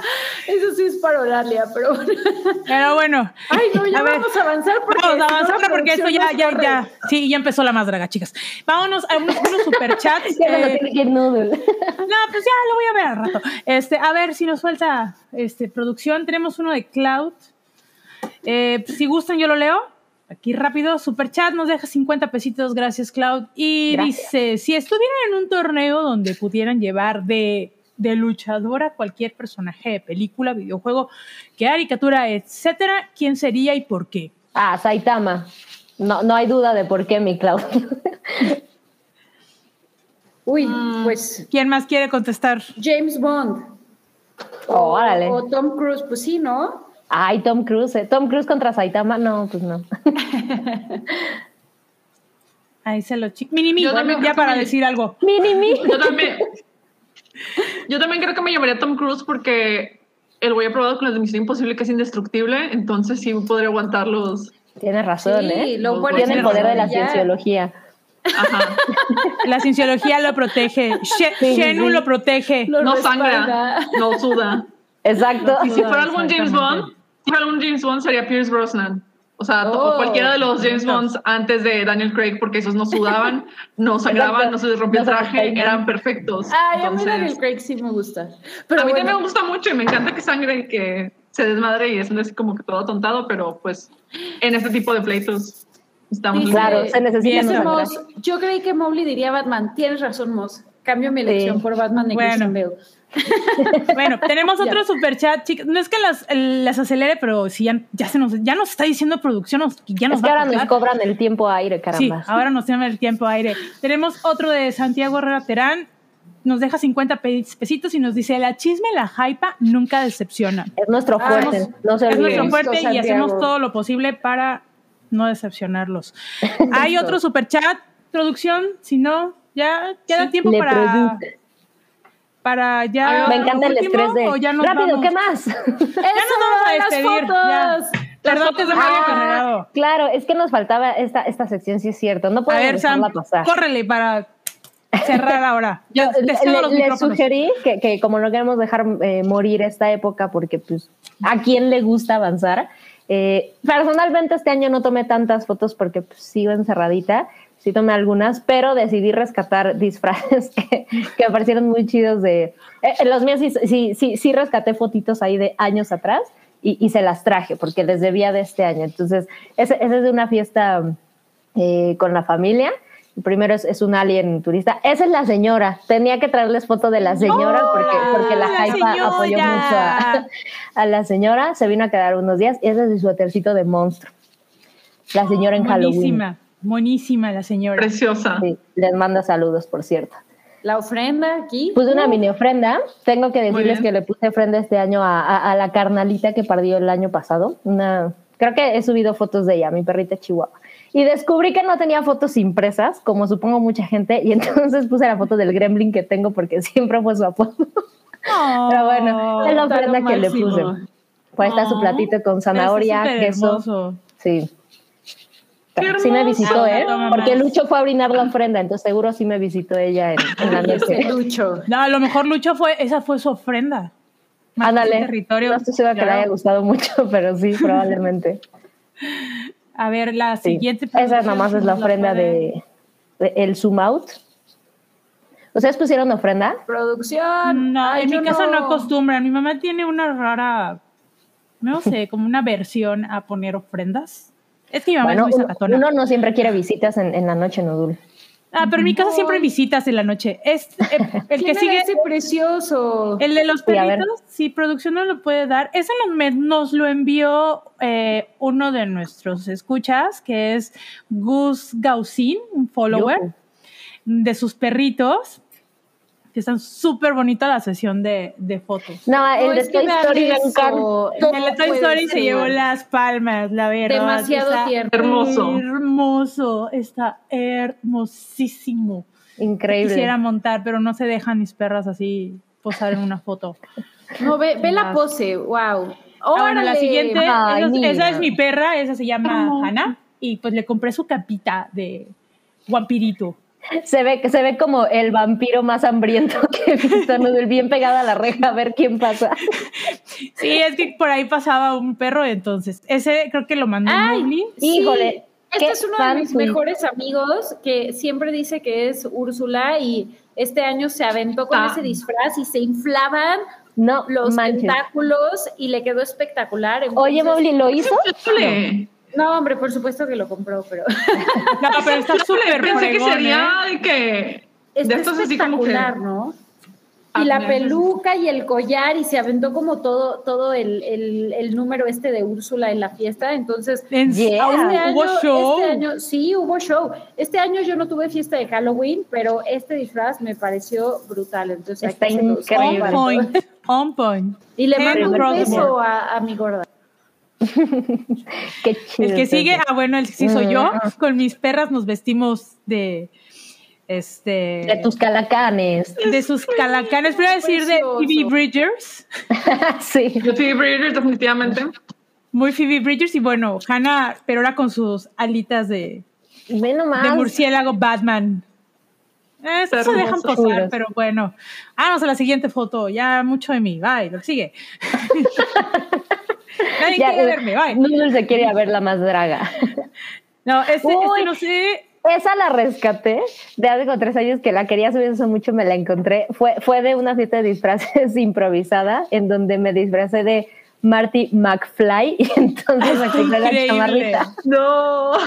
y, y me Muy, hice con muy, una media la, la cabeza de mosca por ahí. La verdad es que estoy, estoy muy orgullosa de ese disfraz improvisado. Kim Kardashian que vistiendo Valenciaga. Aquí nuestra Sam innovando. Así es, fue, fue McFly. Ahí, tengo la chamarra todavía. Aunque debo decirles que le pegué las alitas atrás y la rompí a la hora de quitárselas. ¿Quién es ese precioso? Ese es Lucho, evidentemente malo. se ve muy feliz con lo que le hice pasar. También es como de el primer año que llegó Lucho conmigo. Está, está, está muy feliz, yo sé que no se le nota, pero está súper contento. Así como, pero Sí, ¿por no qué se ve muy una feliz, sesión ¿eh? de fotos? Ah, esa, No, esa les ese amo. Ese Esa- por favor, explicación. Les debo de decir nada. que ese es mi bote de basura. Esa fue mi decoración, pero decidí que no lo voy a volver a quitar. que pegué la Está muy rata y es una dona de, de- como de Homero, Rosita. Y, y creo que esa va a ser la decoración de mi bote de basura permanentemente. ¿Ya tiene bien nombre la chido. rata? Humberto, Humberto, excelente. Así es. Esperemos que Humberto nos complazca, aunque sea así una toma de lejos. Ay, Es el miren, en la invitado especial de la Humberto. Va. Sí, para que nos dé al- algunas opiniones aquí que son importantes. Les va a contar como, como paparazzi, de acuerdo con a lo que tiro en- a la basura, cuál es mi vida. Uf, y la, basura de uno ¿no? dice mucho, ¿eh? Exacto, esa es la ¿Verdad, chama de? Humberto. Qué horror. Él es el que filtra. Sí, sí, si le tienen miedo a las ratas, pues no se la van a pasar bien viniendo a mi casa. No, yo tengo muchas. y las chingadas fregadas. Pero El bueno, año del martillo dice el nerdasmo, no, ese, esa foto no la tengo, es la anécdota de que Lucho una vez me iba a golpear con un martillo. Si lo vuelve a hacer, les juro que voy a intentar grabar video. Please, Pero ¿no? bueno. O sea, se escucha muy extremo. Sí, pero sí Pues- necesitamos más contexto con eso, ¿eh? De- debes de contar más esa anécdota. Pero Sí. bueno, ya se acabó. ¿Quedamos? Ya, terminamos así, rayando. súper rayando, nos va a sí. Nos va a el productor. La producción nos va a descontar por ahí este. Lo, lo hicimos Sí. lo Nos mejor dijo, posible. Así de, les quedan cinco minutos. Órale, foto uno, foto dos, foto tres, foto dos, tres, cuatro, rápido, Ahí rápido. viene el patiño, ahí viene el patiño, bye. Es que nos debieron de haber dado chance porque hace mucho que no nos juntábamos las cuatro. Sí, oigan, está- Sí, y todavía faltaron muchos temas, pero pues ya Sí. por Pero ahí nos van a leer. Buenísima la chisma, buenísima. Sí. Es que había harta chisma, caramba. Había Sí. mucho chisme. Por cierto, ver. estaba bien buena la chelita, ¿eh? Si todavía encuentran, la recomiendo. Creo que todavía hay, todavía hay. hay en Recomendado. Sí, hay por ahí. No es chelito botella, pero, está bien. Próximamente por aquí podemos ver una. Habrá una botella de chelito botella. A lo mejor, quién sabe, no sabemos. A lo mejor. A lo mejor. Pero bueno, chicos, ya nos vamos despidiendo. Oralia, muchas gracias. Algo así, palabras finales. ¿Quieres decir, Este, mencionar? Mañana empieza el Festival de los Cabos. Uf, Este, sí. el Festival de Cine de los Cabos es, este, tengo entendido que también este, va a ser presencial y digital, con visionados, Ok. entonces sí es de que estar al pendiente y tratar de conseguir lugar dentro para ver las películas. La película inaugural es Drunken Birds de Canadá, de Iván Grovik. Va a haber entrevistas con Nicolás, El- Nicolás Eris y Alejandra, Alejandra Mar- este, Márquez. Y van a volver a pasar, o nos van a reestrenar Noche de Fuego de Tatiana Hueso, que por favor, si les interesa el tema, este, o no, si quieren conocer otra cara del infierno provocado por el... eh, por todo lo que ha pasado en México en los últimos 30 años, 40 años, es imperdible. Además, es de las mejores películas mexicanas que ha habido estos últimos años. Anotadísimo. Perfecto. Apúntense para el Festival de Los Cabos. Excelente. Mobley, muchas gracias. Gracias ya me anda a corriendo, ya me anda corriendo la, la producción. Ya No, pues vámonos, vámonos. Sí. Muchas gracias a ustedes y a todos los que nos mandaron superchats y mensajes y los que estuvieron ahí en el sótano del Titanic. Bueno, los amamos. Muchas gracias. Igual. Sam, Muchas gracias, las extraño mucho. Extrañar al sótano. Son, so- descubrí que son mi mejor terapia. Y yo soy Noodle Y nos vemos en dos martes. Recuerden, el jueves hay hype. Consuman todo lo del hype. Café Sibu vemos- se sube mañana. Café Cibo sube mañana. Y consuman todo lo del hype. Hagan el paro. También consuman todo lo que está subiendo Rui en su Patreon. Y obviamente el Patreon del hype. Pero ya, ya nos vamos. ¿Al Porque ya review? me está viendo feo. ¿El review? El reboot. También nos vamos. La más larga. Todos nos vamos. Nos vemos en Nos 15. Los queremos. Bye. Nos vemos en Bye. 15. Abraza un Bye. árbol. La Hypa es parte de la familia de podcast del Hype. Obtén contenido exclusivo en patreon.com, diagonal el Hype.